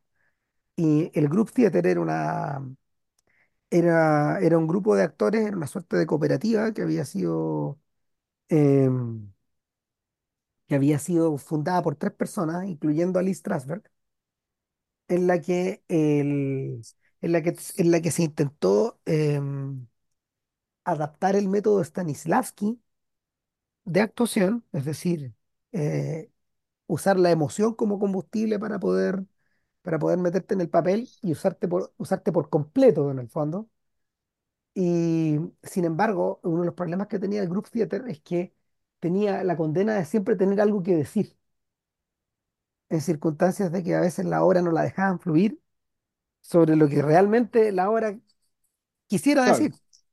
Ahora, hay que, hay que decir en su defensa que eran periodos complicados, güey. Eran años supuesto, complicados. Sí, eh, por sí. supuesto, o sea, el- en el fondo, evidentemente sí tenía algo que decir, además que el Group Theater, como muchas No, no, y era un periodo, era un periodo en el cual si te quedáis callado, pasáis por cómplice de lo que fuera, güey. Claro, realmente por lo que eso, estaba pasando era así, pues, güey. No, y además que el Group Theater estaba infectado por las células del Partido Comunista, no desde un lado, sino desde varios lados, pues, weón.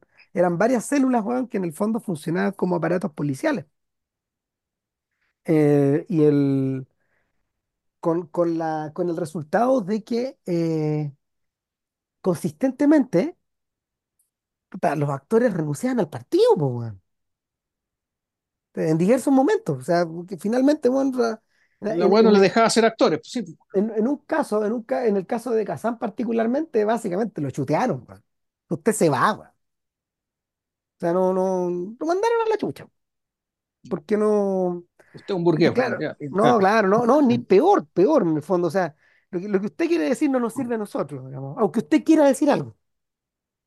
Ah, entonces era un eh, este weón desarrolló de hecho, desarrolló de hecho una rabia weón, que se fue cocinando de a poco. Y ahí, ahí se explica la tirria contra, contra el PC de, de Kazan después. El origen de esta weá. sí. O sea, Entonces, de- de- el, y, y- y de ahí viene también la, la película famosa, pues. El de claro, Waterfront. Pues claro, claro, eh, que esa es como la expresión artística de eso. Entonces, exacto. Entonces, el, el corazón del método, tal como decís tú. O sea, entre, entre Schubert Green y Conrad del- y, y- y- y nuestro amigo, nuestro amigo Jones Hall, en el fondo, que, que él dice, yo entiendo, yo entiendo cómo es este personaje. Y como que él se, él- él se, se, se- se- disfraza un poco de, de, del- de nuestro fotógrafo, de O.G. Steinbeck. O se disfraza desde dentro, sin acudir, Claro. sin tener que ponerse una barba falsa. Ahora, la... Claro, y todo esto parte de una pregunta. Que, eh, y es bonito, el bonito los detalles que tiene esto de que eh, cuando él dice, ¿por qué este weón se quema la mano? mm, Entonces, si no, y, si no han visto la película, si no han claro, visto la película, claro, hay un instante donde este, donde este hombre que llega del, llega del campo de batalla, que tiene tres hijas y un hijo, y que, y que, ahora, que ahora está encargado de cuidarlos, que lo más probable, lo más probable es que, aunque no les ha dicho a nadie, va a ir a tirar los cuatro cabros chicos a su suegro, que es Tom Hanks, Stanley Isaac, un millonario local. un millonario del que vive en Los Ángeles, ¿cachai? Y que, Claro. por lo, y que el y que el momento le dice, puta, ven a buscar a los cabros chicos acá, entonces se van a esta familia se va a juntar en este medio de la nada, weón. Claro, eh, eh, este sujeto, este sujeto que, que, que, que sobrelleva, que sobrelleva su trauma de guerra y su reciente viudez, no ha sido capaz de decirle a las niñas meno- a las niñas más pequeñas nada, digamos, a nadie en realidad, a nadie en realidad, Y este hombre que, que eh, obligado, obligado a permanecer en esta, en esta suerte de ciudad improvisada, termina de vecino de la actriz y, y desarrollan una sociedad de admiración mutua, eh, contemplándose por unas ventanas cuadradas que Por las ventanas del baño, bueno. Sí, son marcos dentro de marcos dentro de marcos.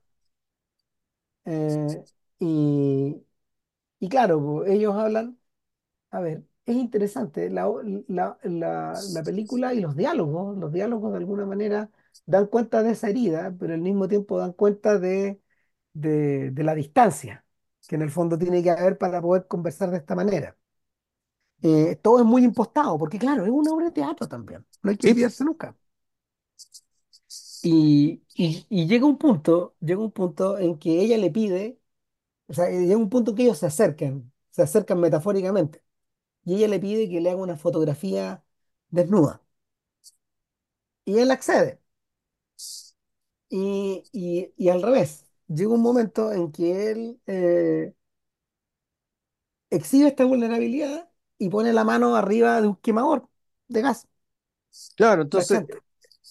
El, el personaje, el- en esta conversación en blanco y negro, cuando el actor le dice al dramaturgo, yo entiendo el personaje, pero no entiendo por qué se quema la mano.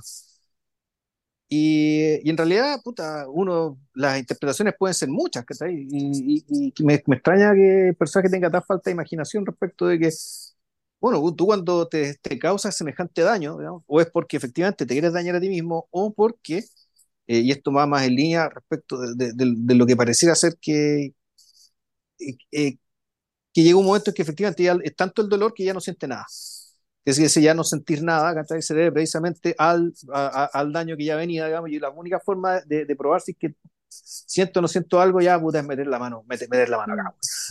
En cierto modo, en cierto modo, el personaje de Ogie Steinbeck en realidad no pertenece a la poética ni de Tennessee Williams, ni de Thornton Wilder, ni de Eugene O'Neill.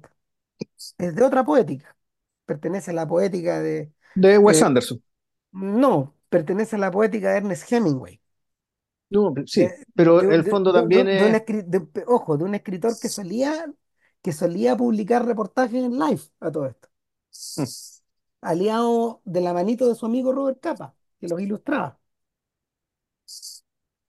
Entonces, yo, o sea, yo, yo creo que, claro, vi- viene de estos personajes, viene de estos personajes de Hemingway que son, eh, en, en principio, a, partir de sus acciones, son hombres de, son hombres de pocas palabras, son hombres de una actividad física constante, del ir y venir, eh, son hombres que, em, son hombres cuya, cuya crisis moral se traduce en actos, no se traduce en reflexiones y, y al mismo tiempo son hombres atravesados por profundas desesperaciones, incluyendo en esta pasada, incluyendo al propio autor, incluyendo al propio Hemingway.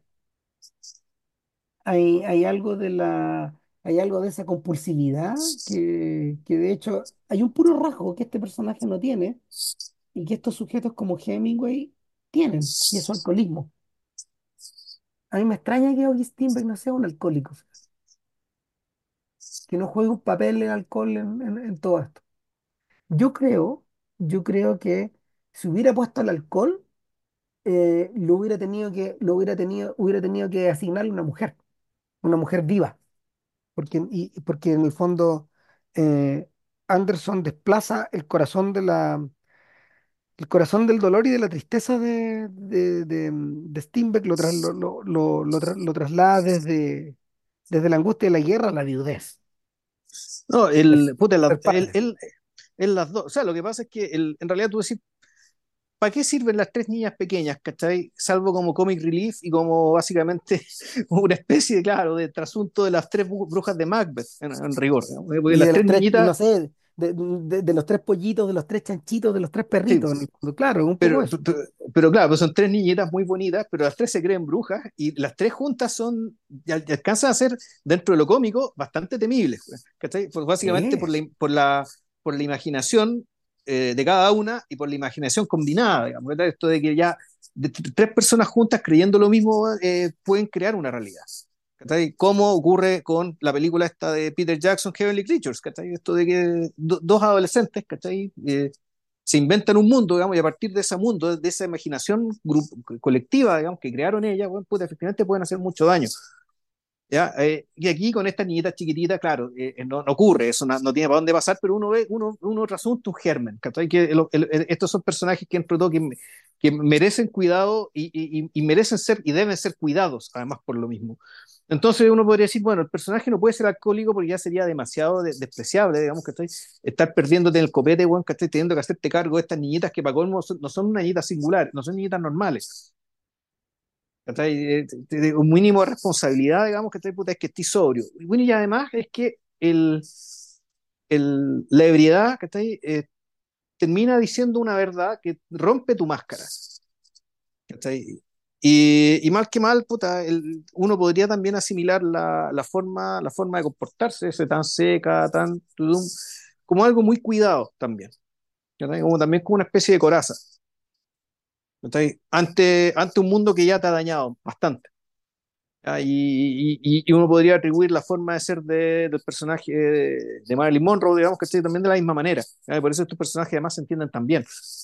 Mm, En el fondo sí, se, se reconocen como hermanos, Enrico. sí. Es interesante que, es interesante que, que, claro, que estos personajes tengan que recurrir al método para entender eso. Me refiero a los actores en blanco y negro. Eh, pero lo que observamos en pantalla eh, no está motivado por el método. No, es el no método. Sí, sí, sí, sí, la gracia, pues, eso es lo que me gusta tanto de la película, digamos, que, que tú a partir del método, tremenda contradicción, pues claro, y, claro, claro, o más que una contradicción, es la forma de decir que en realidad eh, el método es omnipotente. ¿cachai? A través- tú a través del método puedes llegar también al no método. Sí. Y aún así y, y- y funciona. Y- que es el viaje, que es el viaje que emprende, que es el viaje que emprende Marlon Brando desde The Man, esa película de Fred Zinnemann donde él donde él eh, do- donde él está discapacitado, donde él está lisiado, donde él pierde la capacidad de, caminar por, por la guerra, a eh, Apocalipsis ahora. Ese, es, es ese viaje. 30 años.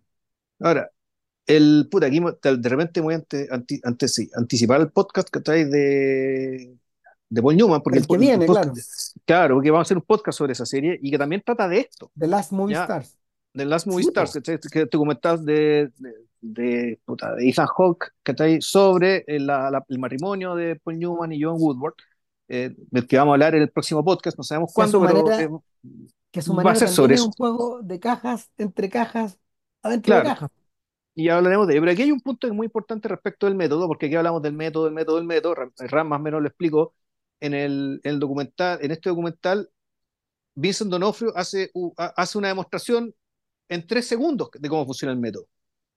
De cómo este weón lee, lee una pieza, ¿cachai? Una, una pieza teatral, la lee en voz neutra, y después dice ya, si yo aplicara el método, ¿qué pasaría acá? Y tú el tipo ves cómo va leyendo esto y, y, y es un texto que es muy triste, entonces el tipo se quiebra de verdad, ¿cachai? Al leerlo, y no está actuando, sino que en realidad está recordando algún momento de quiebre muy fuerte en su vida y él lo puede manipular muy, muy, muy simple porque es un actor entrenado y además siempre fue muy talentoso, Vincent D'Onofrio. Y la cuestión funciona ya, ok, esto es el método, ya, se lo explicaba así, ya, en, en lo concreto. El punto está es que esto va de ida y vuelta. Es decir, la, la implicación emocional, el hecho de que tú para actuar recurras a tus emociones y esas emociones afloren y, a- y a veces afloran sin mucho control, digamos, y por eso es que a veces pasa que los actores más talentosos son a veces actores relativamente perturbados. Actores que o tienen esquizofrenia o que te- te- te- termina, les, cuesta controlarse, digamos, puta, como el caso del propio Brando, eh, es que también pasa al revés, es decir, que estas, estas actuaciones eh, a las que, de las cuales pusiste tanto de, ti mismo para generarlas. Tú terminas convirtiéndote en una colección de esas actuaciones.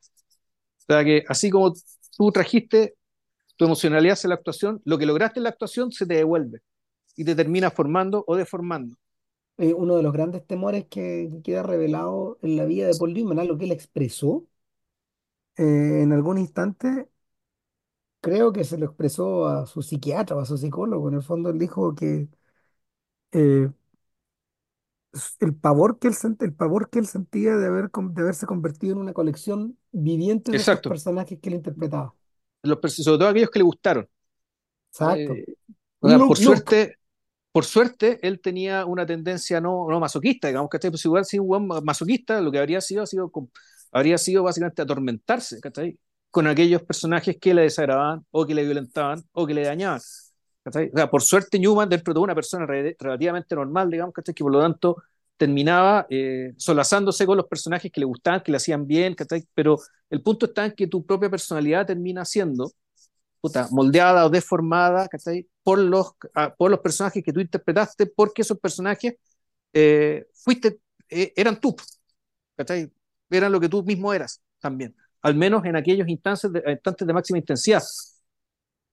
Una de las teorías, una de las teorías de, de al respecto es que, em, y por lo mismo él necesitaba entrevistarse intensa y profundamente con, con los actores, con los actores que, que generaban un chispazo de intuición en él respecto de si este tipo puede hacer este papel, este tipo no, etcétera.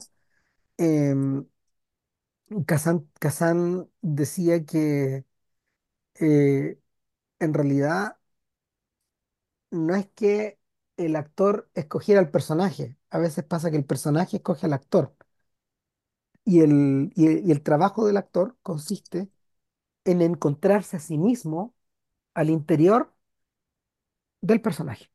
sí. ahora, Hay- que decir hay- que hay, hay una mediación, sí, y es, en este caso es el director o el dramaturgo, quienes, de- quienes tienen una imagen, una visión, y esa es la, yo creo que esa es la palabra clave, la visión del personaje. Entonces, el, actor lo que tiene que hacer o es coincidir con esa visión o convencerlos de que su visión es aún mejor que la de ellos. en-. Mira, para, para Kazan era más simple, era más simple que eso, era, era eh, parte como del trabajo y de la pega del director es guiar, a la, es guiar al, es guiar al actor por un, por este, por un laberinto donde finalmente se va a encontrar con el personaje. Y, y en ese, e- e- e- el- es por eso la pega del director es tan crucial en esa búsqueda, en Sí, esa pero, vos, búsqueda. pero digo, el personaje, ¿quién tiene la propiedad del personaje? ¿Quién tiene la propiedad del personaje? Claro, o sea, Nadie, que exacta, nadie exactamente, pues ese es el dilema que tiene Jones Hall en, la, en, en Asteroid City. claro, ahora, si tú decís quién decide, eh, el- lo tiene quien decide. ¿Quién interpreta el personaje? En rigor. O sea, porque, porque Sí, básicamente bueno, es, para Casanes, para Casanes es una respuesta que es un sí y es un no al mismo tiempo. O sea, es- es un- es un- eh, eh, eh, en el, en el fondo, en el fondo, eh, y por eso la conexión con Maestro.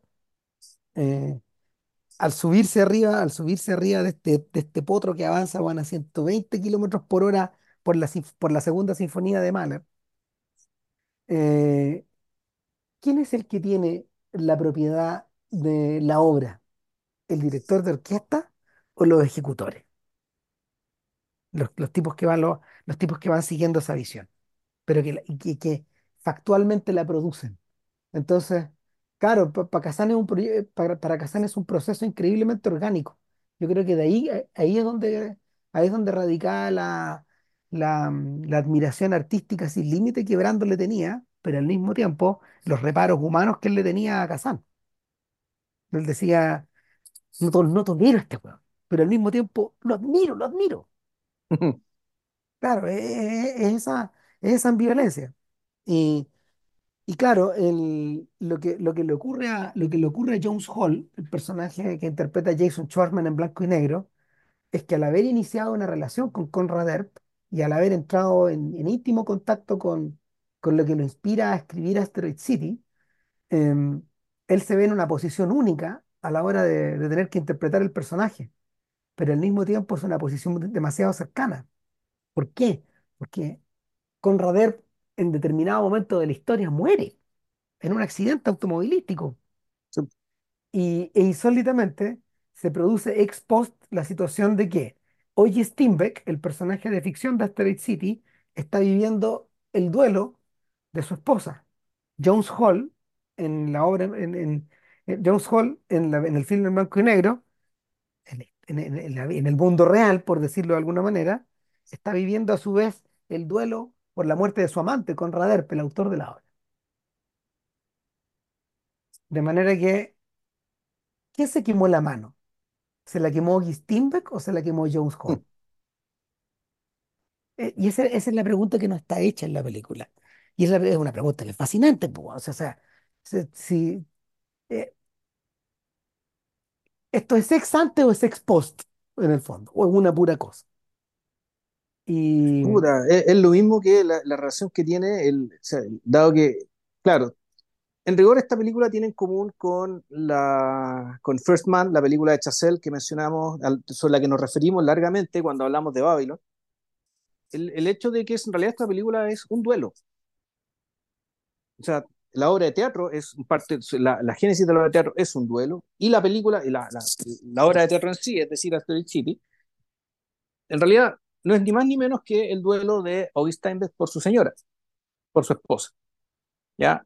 Una, y que claro, que es un personaje cuya única presencia en la película es una foto, ¿ya? Es una foto de, eh, uno, la, la, foto parece pequeña y por los créditos uno deduce que claro, que es Margot Robbie, que ese personaje era Margot Robbie, el, el, el, el personaje, de, el, personaje de la esposa.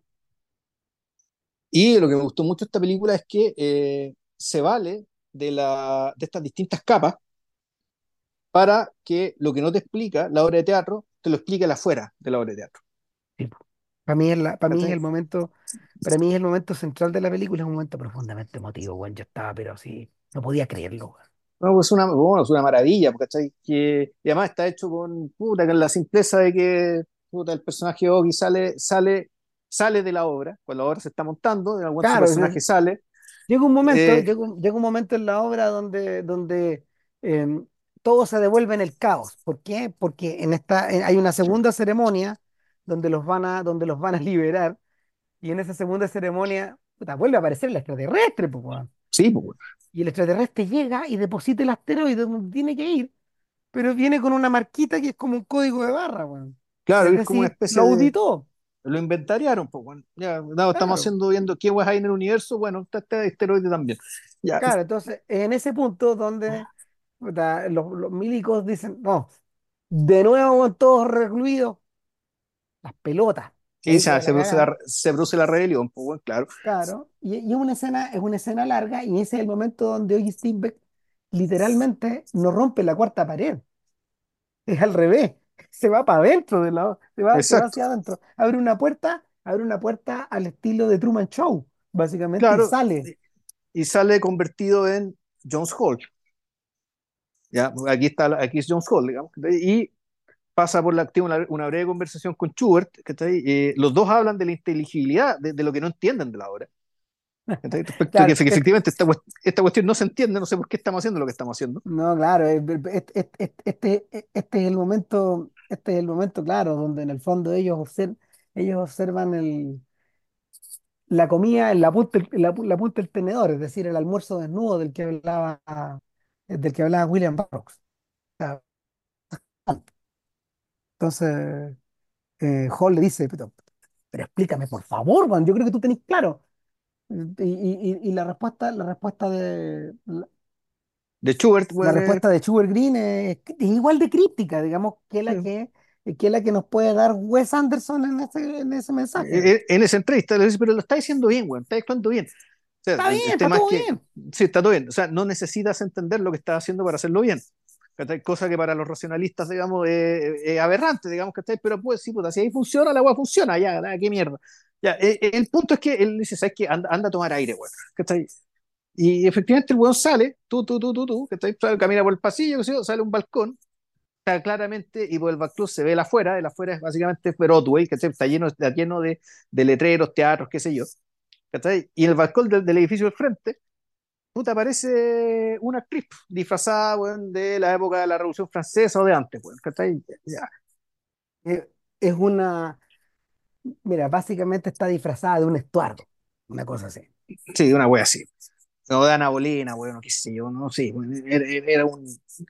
Y es Margot Robbie, weón, Claro, pero este, este Estuardo sale con un, sale con un pucho en la mano, weón. Y claro. básicamente t- tiene, tiene, tiene este momento como de, de unos cuantos minutos en la obra donde, donde, no la, donde no la van a llamar y se puede ir a fumar el pucho.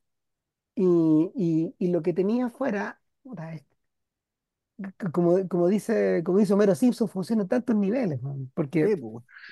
Pri- primero, pri- nivel número uno. Nivel número uno es lo que, lo que indicaba JP, esta construcción, esta construcción muy artificial, muy al, al Hollywood de los años 30 de crear una atmósfera urbana con, los- con una calle al fondo que parece de, bien ejecutada, pero de cartón piedra, con Y se nota que, sí, claro. Ahora, no solo estamos en Broadway, estamos en la ciudad de las historias, donde, donde en el fondo, al interior de cada teatro, al interior de cada teatro, eh, se, se- se- está cambiando el mundo, o se están creando los mundos, o se están acabando los mundos. Ese es un nivel. El segundo nivel, el segundo nivel es más abstracto. Y el segundo nivel tiene que ver directamente con un lugar común de las obras de teatro. Los balcones, po. Sí. ¿Hacia dónde mira Romeo? Hacia Julieta en el balcón, po. Entonces estamos, de hecho, estamos en un mundo, eh, estamos en un mundo de O abstracción, Don Juan creo que también hacía lo mismo. absolutamente. Sí, Entonces, entonces el, e- e- es, un mundo, es un mundo ya no solo de, eh, no, no- no solo es el- no es solo, no solo es la ciudad de la historia, sino que al mismo tiempo es la ciudad de los escenarios. Y, y, y, eh, y es, es contraintuitivo esto de que eh, para poder explicarse a sí mismo, este, este personaje no tiene que penetrar en la vida real, sino que tiene que penetrar en la abstracción, tiene que penetrar en la ciudad del escenario, en este lugar que no existe. en este lugar donde, en este lugar em, donde el- el- el per- un personaje de una obra contemporánea puede conversar con Ana Bolena, claro. ¿cachai? Eh, y el, el te- el tercer, el tercer nivel es el, es el que refiere a la, a la historia, a la trastienda de los personajes. Y, y la trastienda de los personajes, y claro, tal como bien explicabas tú recién, eh, el personaje de la esposa de Steinbeck, que va a aparecer en un flashback, fue eliminado, ya no me acuerdo si por temas de duración o por temas Sí, de duración, de duración. claro, y, y además porque era una pura escena para un puro personaje. Eh, ellos son colegas, son colegas, se claro, respetan, se quieren un poco, digamos, no, porque como y decisión artística es brillante, porque el personaje no tiene que existir. Tiene que ser una ausencia siempre, sea, tiene que ser una especie de fantasma, güey. ¿Cachai? claro, Tiene que ser algo que es tan, es tan, es tan radical su desaparición. Que tú no puedes concebir que haya existido.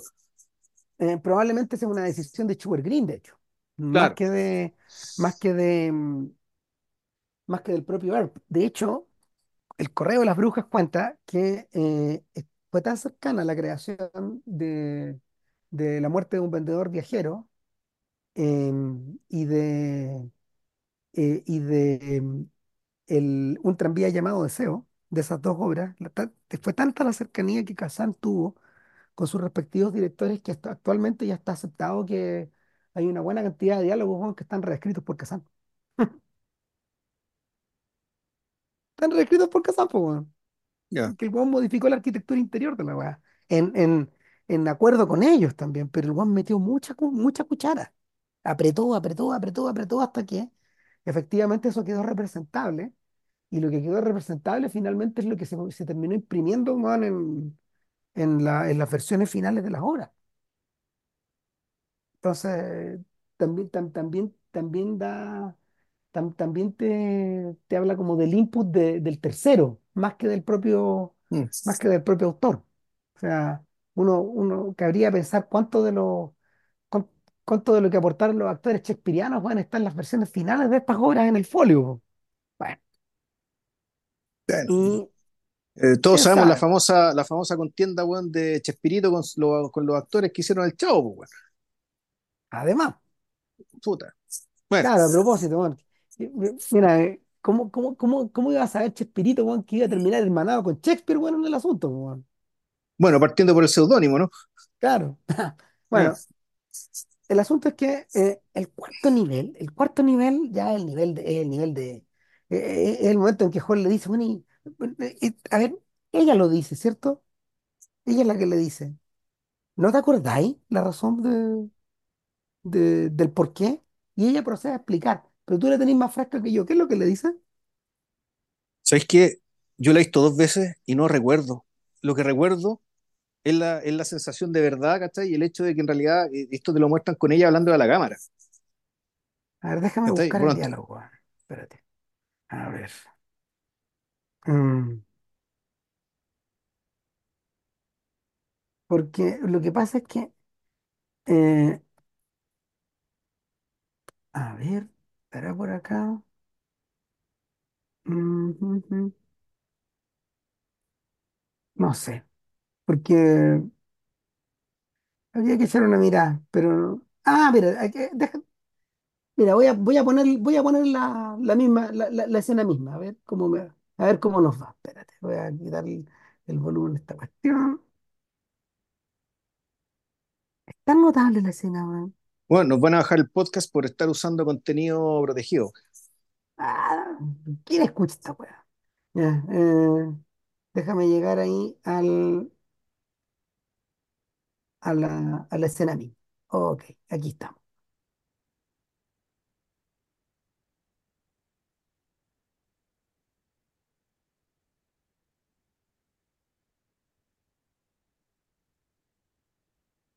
Deberíamos estar escuchando algo. Eh, ah, espérate, es que se, se hace de otra manera. ¿No, tú no estás escuchando lo que yo estoy escuchando? No, no, pero escúchalo tú y digámosle al Ah, público mientras tanto que, que se vayan, vayan al baño, ¿cachai? Que vayan a sacar una idea del no, no, no, refrigerador y que vuelvan en cinco Esto, minutos. mira, yo, yo mismo lo voy a ir traduciendo porque lo voy a ir mirando. Espérate. A ver, ella le dice, "Re- ¿recuerdas el diálogo? Y él dice, no. Nos encontramos en el sueño, en un sueño tuyo, en el planeta de los extraterrestres. Él, él contesta el planeta Magnavox 27, Magnavox 27. Bueno, en realidad es una de las lunas de Magnavox.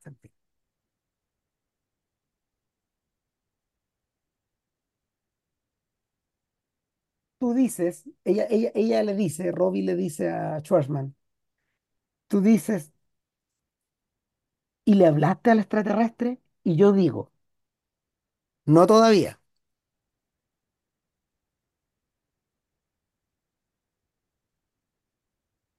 Tú dices, ¿y por qué no les has hablado? Estoy seguro de que si le hablaras nos harías reír.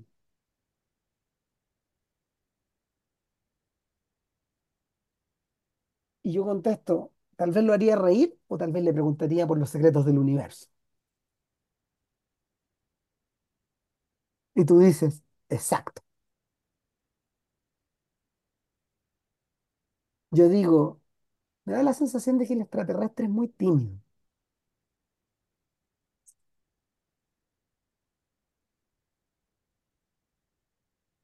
Y, yo, y, y tú dices, yo, yo también creo, yo, yo también lo creo y creo que Woodrow, nuestro El hijo hijo, mayor, sí, también va a crecer, va, va a crecer de esa timidez, o por lo menos eso espero,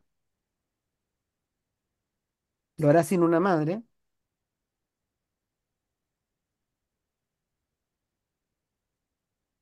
Y yo digo, bueno, él es de estas personas que empiezan tarde,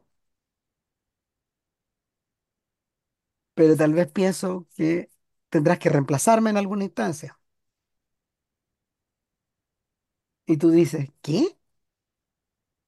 ¿Por qué? No puedo. Y yo digo, yo creo que vas a, yo creo que vas a tener que tratar de reemplazarme. Vas a tener que tratar. Yo no voy a volver, Ogi. Y luego tomas una foto de mí y comienzas a llorar.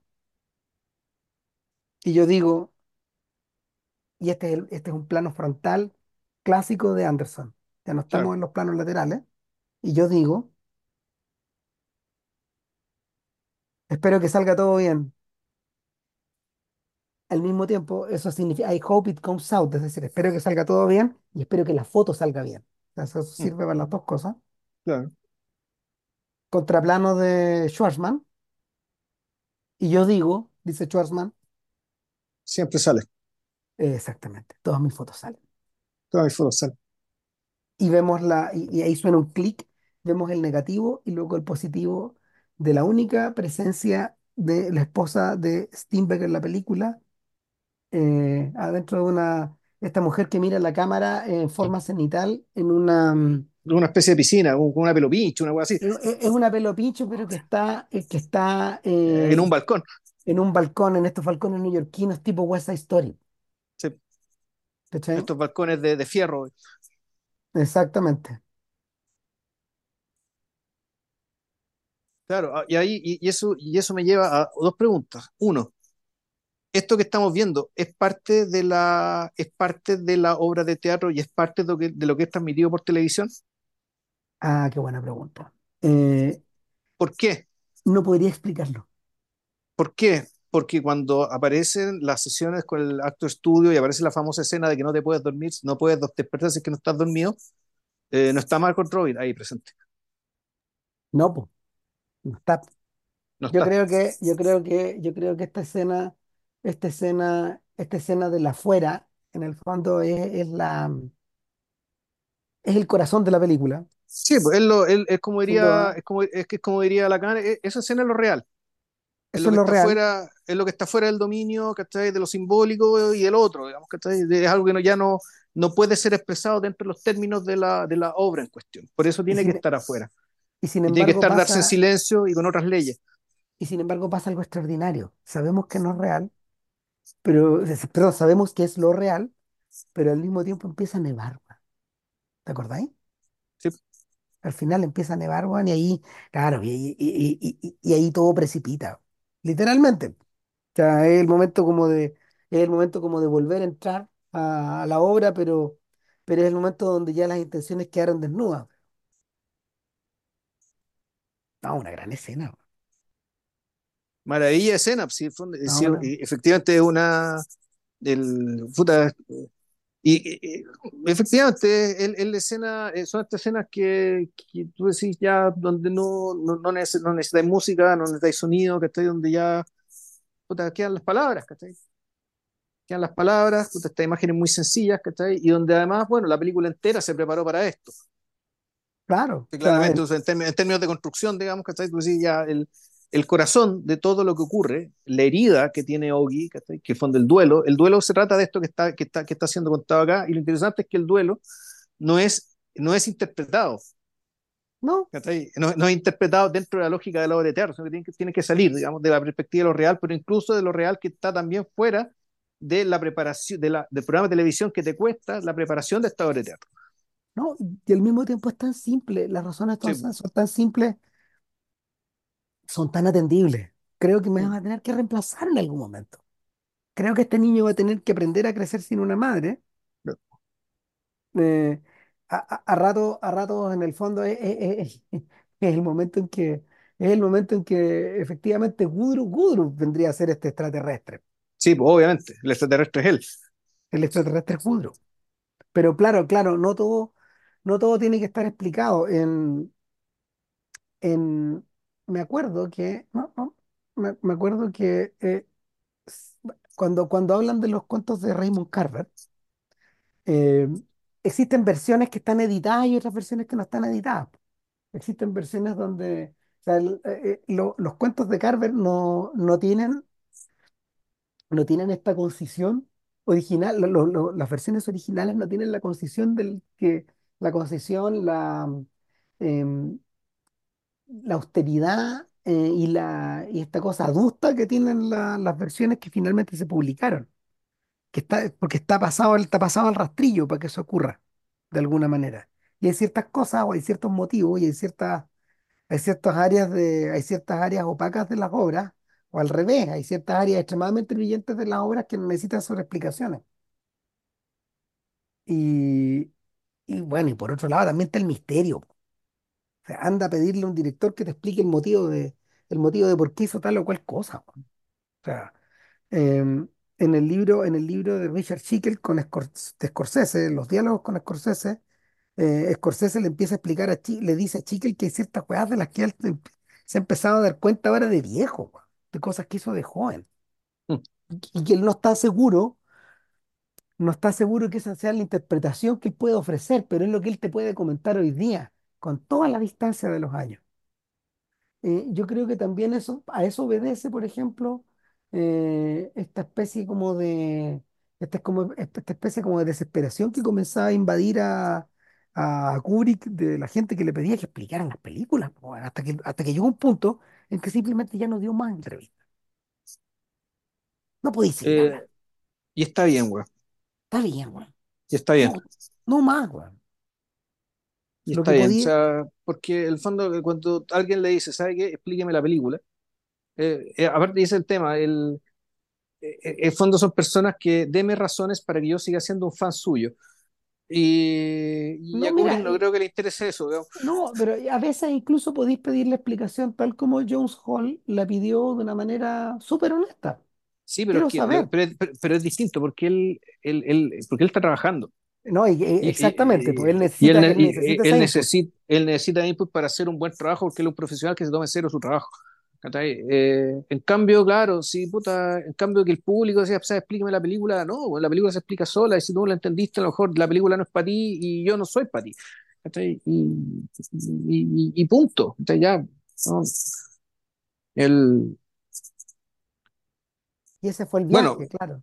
Claro, y, y nosotros lo que hacemos, este podcast en parte. Eh, se dedica básicamente a puta, interpretar también. A, a- hacer, entre comillas, análisis. Es decir, puta, diseccionar las películas respecto a los elementos que me llaman más la atención y a partir de volver a rejuntar esa, eh, eh, lo que digamos respecto a esos elementos y juntarlo y y buscar una síntesis y llegar a algún tipo de interpretación, digamos, en la medida que creemos que la interpretación es algo que vale la pena. Y, y ya, digamos. Pero si, y si hay cosas que no podemos interpretar las filo, bueno, no las hacemos. Ya, No, y no, ve- hay- hay- a veces también, a veces también hay puntos ciegos. Sí, O pues, sea, por cierto que sí.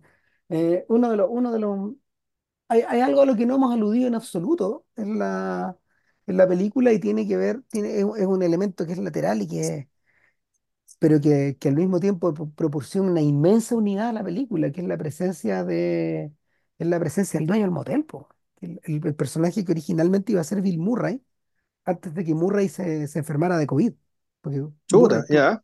Murray estuvo bien complicado, no grave, pero complicado, complicado, entonces se perdió el Sí, pues, rodaje siendo, nomás. siendo- una persona mayor igual. Entonces hay que, hay que Claro, tomárselo con cautela.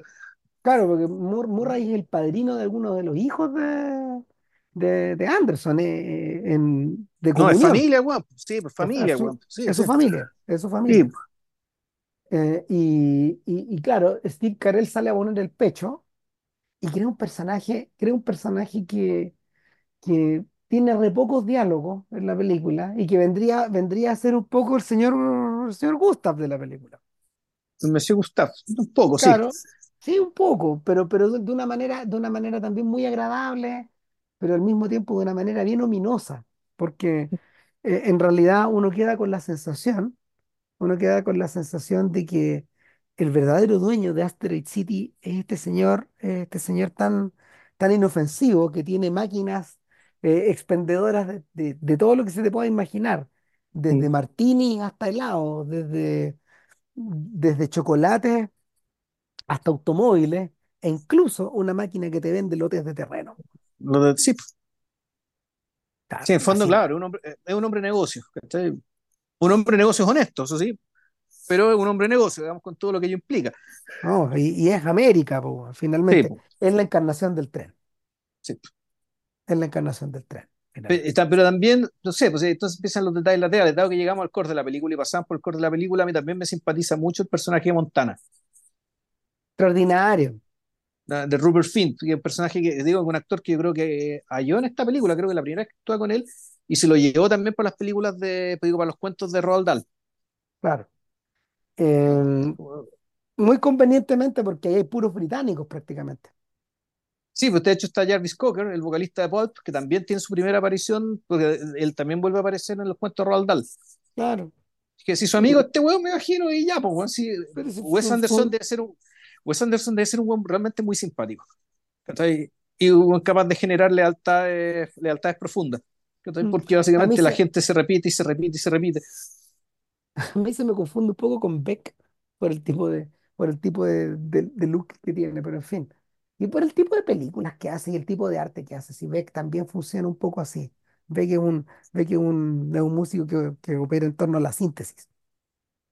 Y claro, y, y- y- y es un- en, en el caso de Beck es, es más manifiesto, es más manifiesto el hecho de que él utiliza, él utiliza el pop como una especie de, como una especie de alfombra que puede ir estirando y donde, donde a veces te desplazáis de un lugar a otro, digamos, geográfico, pero estáis básicamente, estáis básicamente operando con los mismos materiales.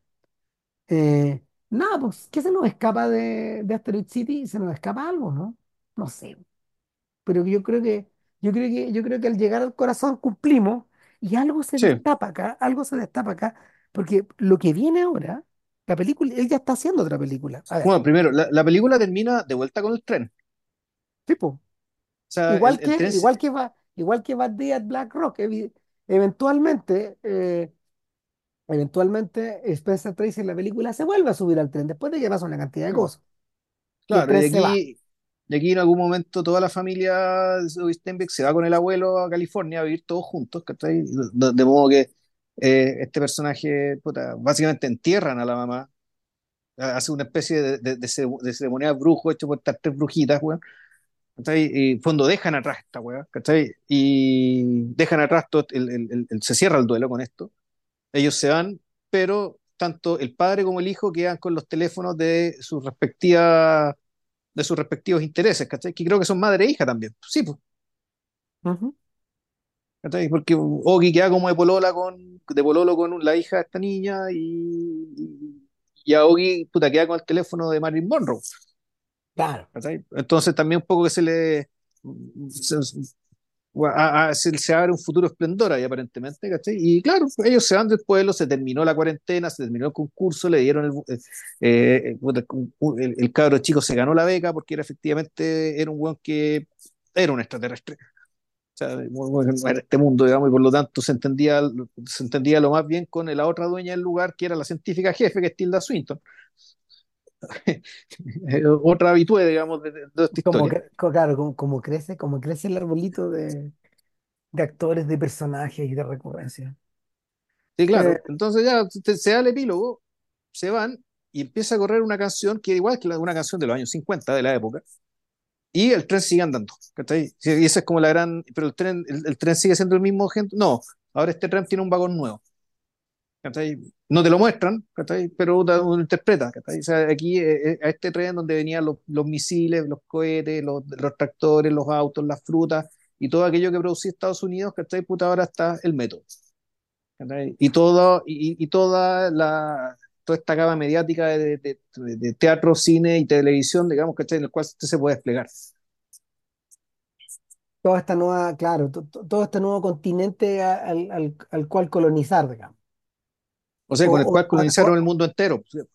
claro, En realidad es una, un arma de penetración cultural. Pues, a través del cual, a través del cual en el fondo eh, hace visible otros fantasmas, que, que es de lo que vamos idealmente a conversar la otra semana. Claro. Bueno, te Mm. interrumpí. ¿De qué, de qué va la próxima película de Anderson? No, la, mira, a ver, lo que pasa es que este camino, este camino en algún instante lo lleva a Roald Dahl. ¿Por qué Roald Claro, Dahl? Eso es como para explorarlo en otro podcast. Pero lo que se está rumoreando es que hay más cuentos, que este Juan habría ya. grabado una segunda tanda de cuentos.